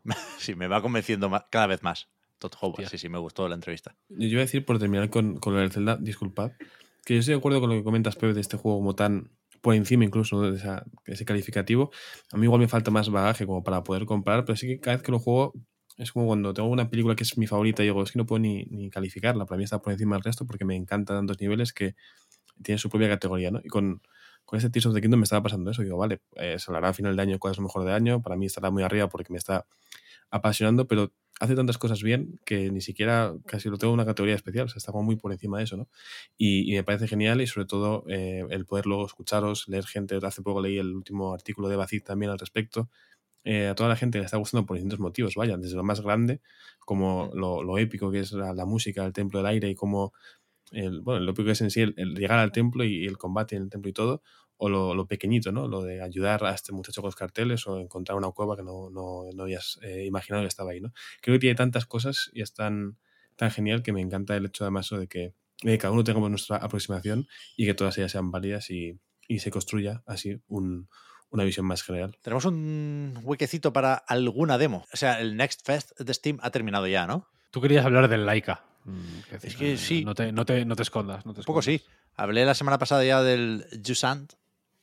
Eh, la segunda vez que jugué a la demo me fijé en que, como decías, Juan, empieza definiendo la, la palabra, que es una palabra francesa que hace referencia, creo, a la marea baja, ¿no? Sí. Y, y joder, la segunda vez me, me gustó incluso más que la primera, esa demo. Estaré Mm. muy, muy atento al, al juego final.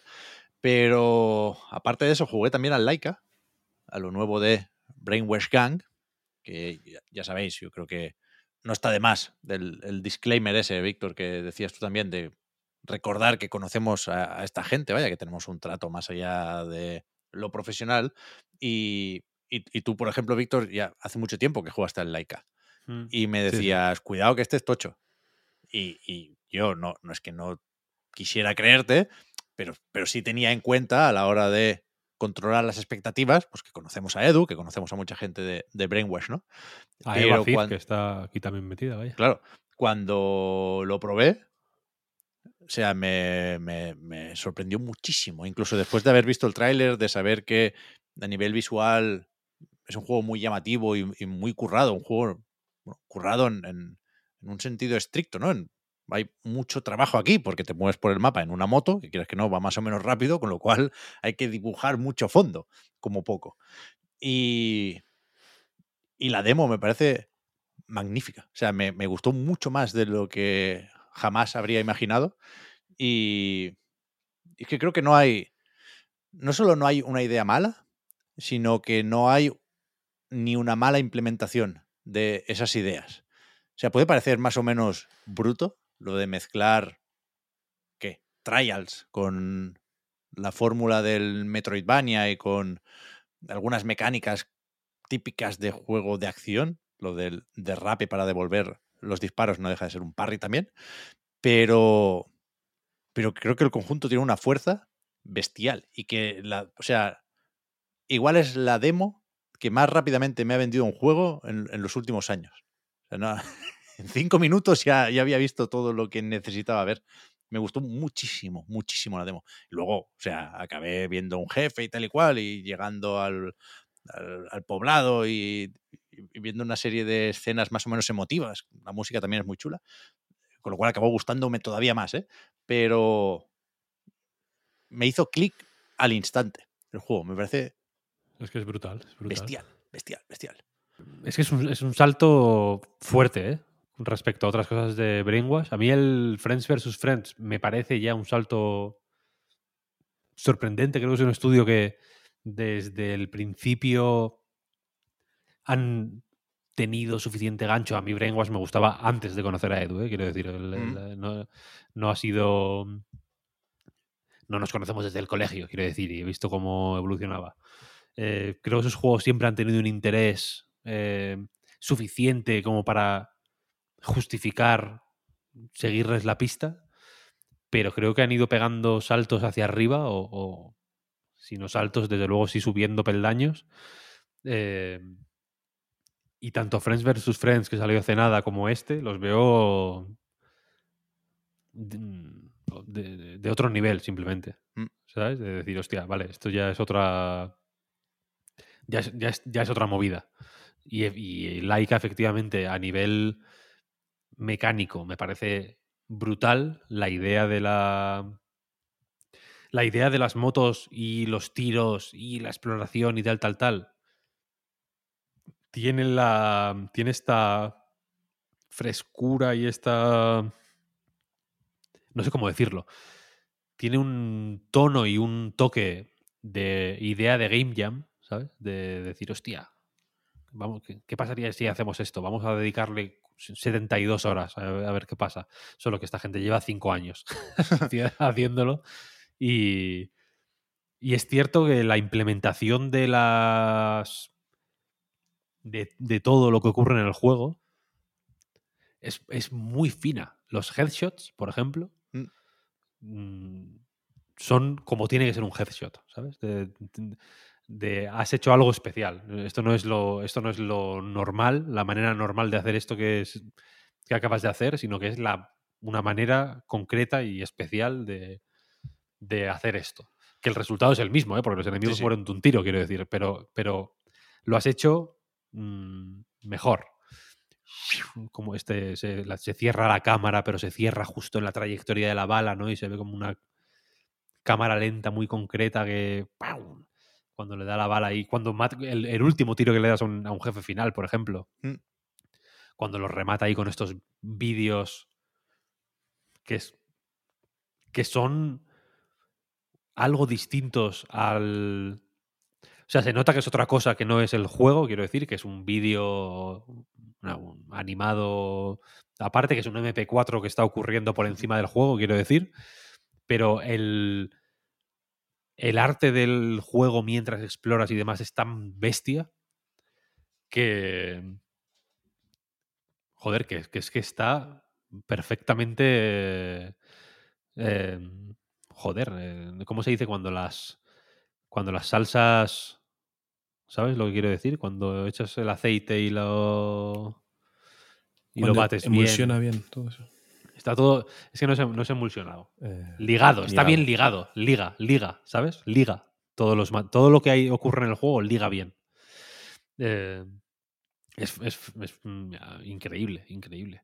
Yo he jugado algo más que la demo porque tuve acceso a una build de preview, vaya. Y tampoco sé muy bien hasta dónde llega la demo, pero el. Pero es- me parece un juego muy tocho, muy tocho. De los de hay que hay que seguir la pista este. ¿eh? Sí, sí.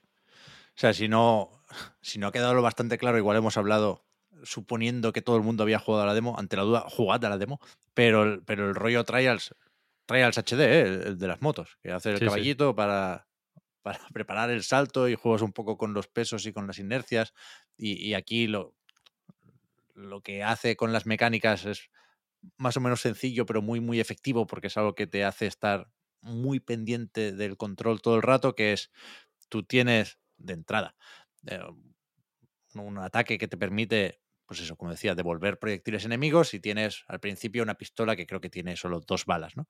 Con lo cual tienes Sí. que recargar esas dos acciones todo el rato. Y se recarga haciendo vueltas en el aire con la moto. A, a poco que pilles un bache, saltas y en ese tiempo tienes que hacer un, un 360 para adelante o para atrás en función de lo que quieres recargar, ¿no? Y, y a mí me gusta mucho cómo, joder, es más o menos complejo el control porque tienes que hacer muchas cosas, entonces se generan una serie de problemas, pero las soluciones a esos problemas son muy sencillas porque entiendo que, el- que el- juego confía en que el jugador va a querer hacer ese pequeño esfuerzo, entendido como cambio de chip, porque merece la pena jugar a Laika, básicamente, ¿no? Entonces, claro, aquí tenemos que acelerar y disparar, que son dos cosas que se suelen hacer con el gatillo derecho. ¿Qué hacemos? no? Bueno, pues se dispara con el derecho y se acelera con el izquierdo. Ya, ya nos acostumbraremos, ¿no? Eh, con, con el stick, con la dirección, claro, tú lo que haces es mover el peso de la moto. ¿Cómo cambias de sentido? ¿Cómo, cómo giras? que no sea como marcha atrás así lenta. Bueno, pues dándole, un- botón, vaya, ¿no? Que no, no hay que comerse mucho más la cabeza. Y, y, hay, pues una sencillez de base que, que eh, a medida que vas sumando mecánicas y elementos se convierte en algo mucho más complejo, que a mí me parece de enamorarse, vaya, me, me- me parece uno de esos diseños que están al aire y que se ven muy bien y que por ello se disfrutan más. Sí, sí, en la demo no sé si hay más armas aparte de la pistola. Yo no llegué a verlas. Puede que, o sea, yo no, no, no llegué a terminar la demo porque en cierto momento dije, vale, no, no me he aprendido los nombres porque igual no estaba prestando mucha atención a la historia. Paro aquí porque tengo clarísimo que lo voy a jugar cuando salga y que, que voy a querer enterarme de todo, vaya. Hay, hay otro arma, por ejemplo, que es una mm, ballesta que tiene tres cargas. Tiene tres virotes, digamos, y entonces eh, hay que cargarla, hay que hacer tres backflips para Ojo. cargarla entera, ¿sabes? Ojo. Entonces, como que cada arma tiene su. eh, y, la, y la ballesta esta, si la cargas tres veces, lanza tres, los tres virotes a la vez. Ah. Que, claro, alcanzan más. Tienen más dispersión, ¿no? Entonces alcanzan. Puedes apuntar menos y, y si hay muchos enemigos, pues puedes matar a varios de un disparo, quiero decir. Pero luego tienes que recargar tres veces. Cada arma tiene como tres. como. como su manera de ser, digamos, que tienes que ir aprendiendo y dominando en función de lo que necesites, vaya. No tiene fecha, ¿verdad? Este. No, no, no. Me daba la sensación de que lo anunciarían de alguna forma en el Summer Game Fest, la fecha, pero creo que se anunció la demo, más bien, ¿no? Tiene Thunderful por ahí. Unos cuantos juegos, ¿eh? A los que tiene que Joder. empezar a dar salida. Sí, sí, sí, sí. Tiene, eh, tiene bastantes, de hecho, Thunderful. Se está convirtiendo poco a poco en la... No sé si, no, sé si no, le estamos prestando mucha atención a Thunderful. Yo creo que sí, ¿no? Porque de vez en cuando siempre hablamos de algún juego de Thunderful. Sí. Igual, igual sin mencionar a Thunderful de la manera en que mencionamos a Devolver siempre que hablamos de un juego de Devolver, vaya. Exacto. Que son juegos de Devolver, aunque no lo, Devolver no haga ni- ninguno en sentido estricto. Eh, pero, hostia, se están haciendo un catálogo. Un catálogo bestia. A mí me gustan mucho Thunderful, debo Sí, sí. decir. Sí, a mí también. Menos el de Gang. Los demás me suelen gustar. ¿Cuál es ese? ¿Cuál es ese? Ah, el de. es que no sé cómo Ah, definirlo. el que es un poco Gang. aspiradora, un brazo mecánico sí, de sí, esto. Sí, sí, en Game Pass, ¿no? Sí. sí, sí.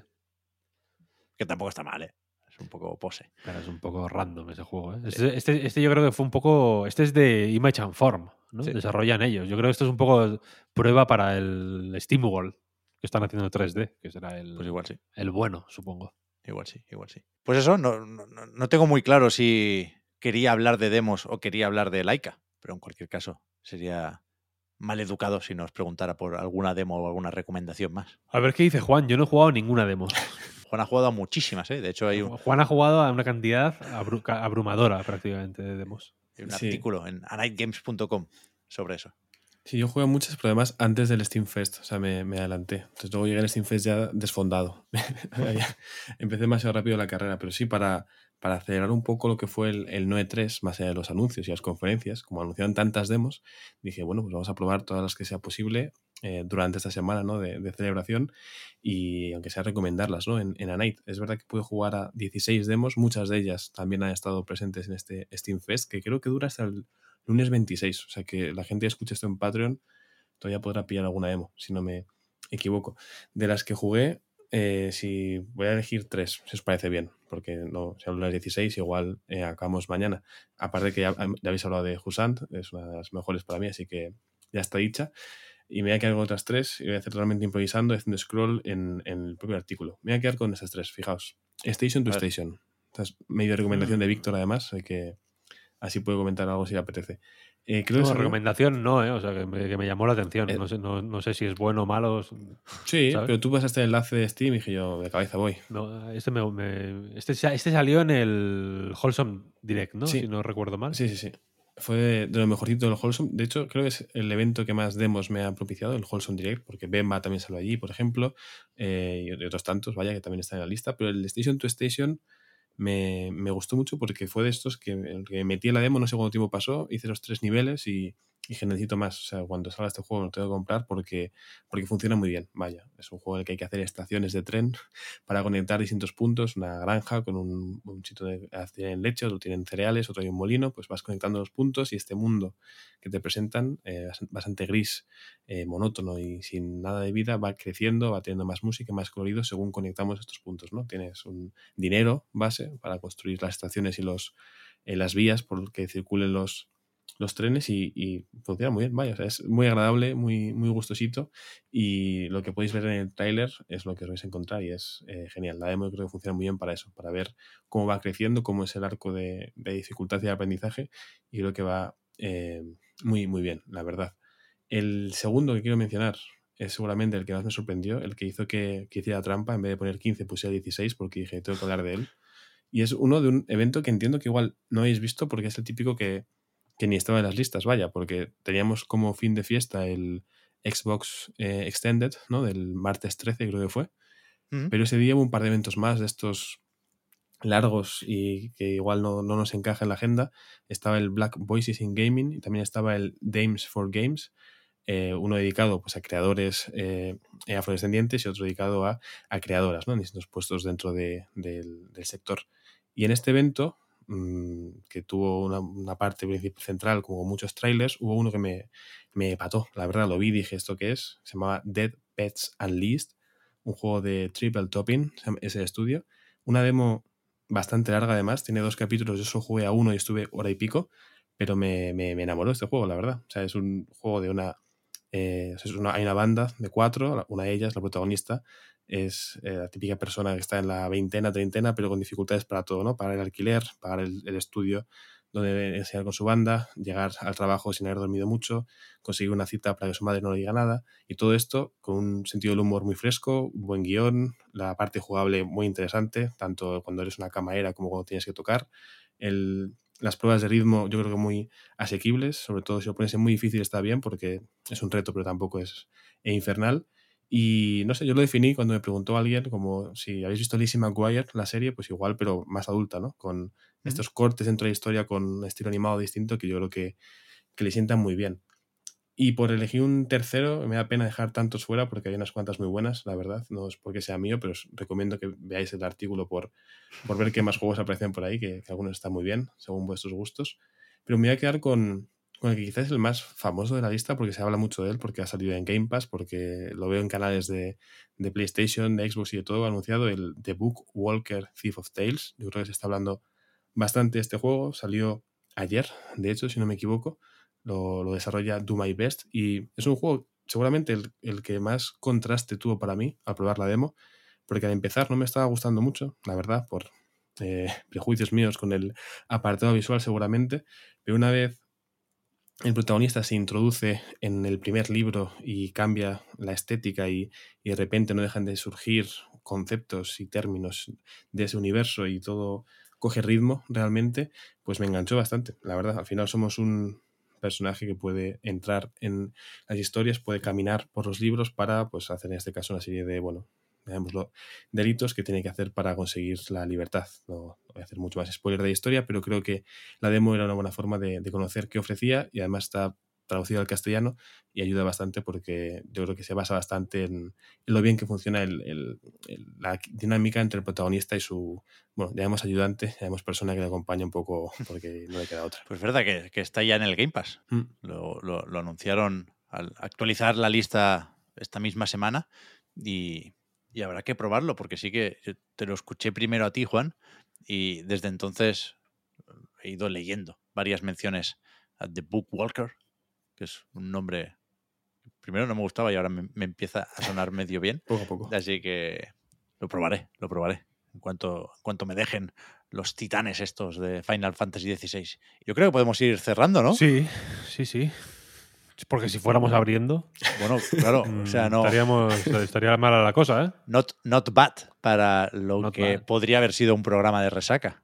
Mm. Así que con eso me quedo, ¿eh? Con, con que 2023 no para de darnos sorpresas y alegrías en lo que a videojuegos se refiere. También alguna decepción, pero no voy a ser cenizo hoy porque creo que ganan por goleada las primeras. Así que, que nada, solo me queda aquello de recordar que el podcast Reload, igual que a nightgames.com, es posible gracias a vuestras generosas aportaciones. Patreon.com barra a night reload para más información. Los patrons tenéis ahora un ratito más de podcast en la prórroga. Con el resto, no hemos hablado mucho de el season finale, pero doy por hecho que la semana que viene, todavía es junio, todavía estamos por aquí, ¿no? Todavía es legal, todavía es legal. Y yo tengo que hablar de. Claro, yo tengo que hablar de muchos juegos que se me han quedado en el tintero. Que si Ya. no los suelto es que esto es un. Te queman, ¿eh? Esto es como los pedos, ¿sabes? Luego me da, Mejor fuera que me, dentro. da- me da cáncer. Hombre, no.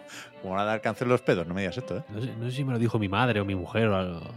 O, si, o si- o igual lo estoy confundiendo con el episodio este de South Park, que, que explota la gente porque se aguantan los pedos delante de la novia. Se va a decir, eso es la típica cosa para poder rajarse uno tranquilamente. Pero, pero eso, la semana que viene vuelve el podcast Reload. Muchas gracias a todo el mundo por el apoyo. Gracias también a Víctor y a Juan. Hablamos ahora. A ti, Pep. Hasta ahora. Hasta luego.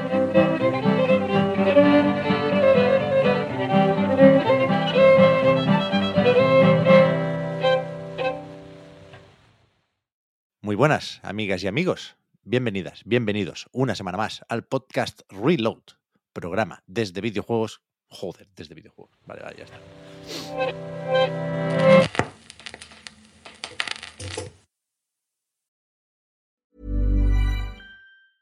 Hi, I'm Daniel, founder of Pretty Litter. Did you know cats tend to hide symptoms of sickness and pain? I learned this the hard way after losing my cat, Gingy. So I created Pretty Litter, a health monitoring litter that helps detect early signs of illness by changing colors, saving you money and potentially your cat's life. Pretty Litter is veterinarian developed, and it's the easiest way to keep tabs on your fur baby's health right at home. Go to prettylitter.com and use code ACAST for 20% off your first order and a free cat toy. Terms and conditions apply. See site for details.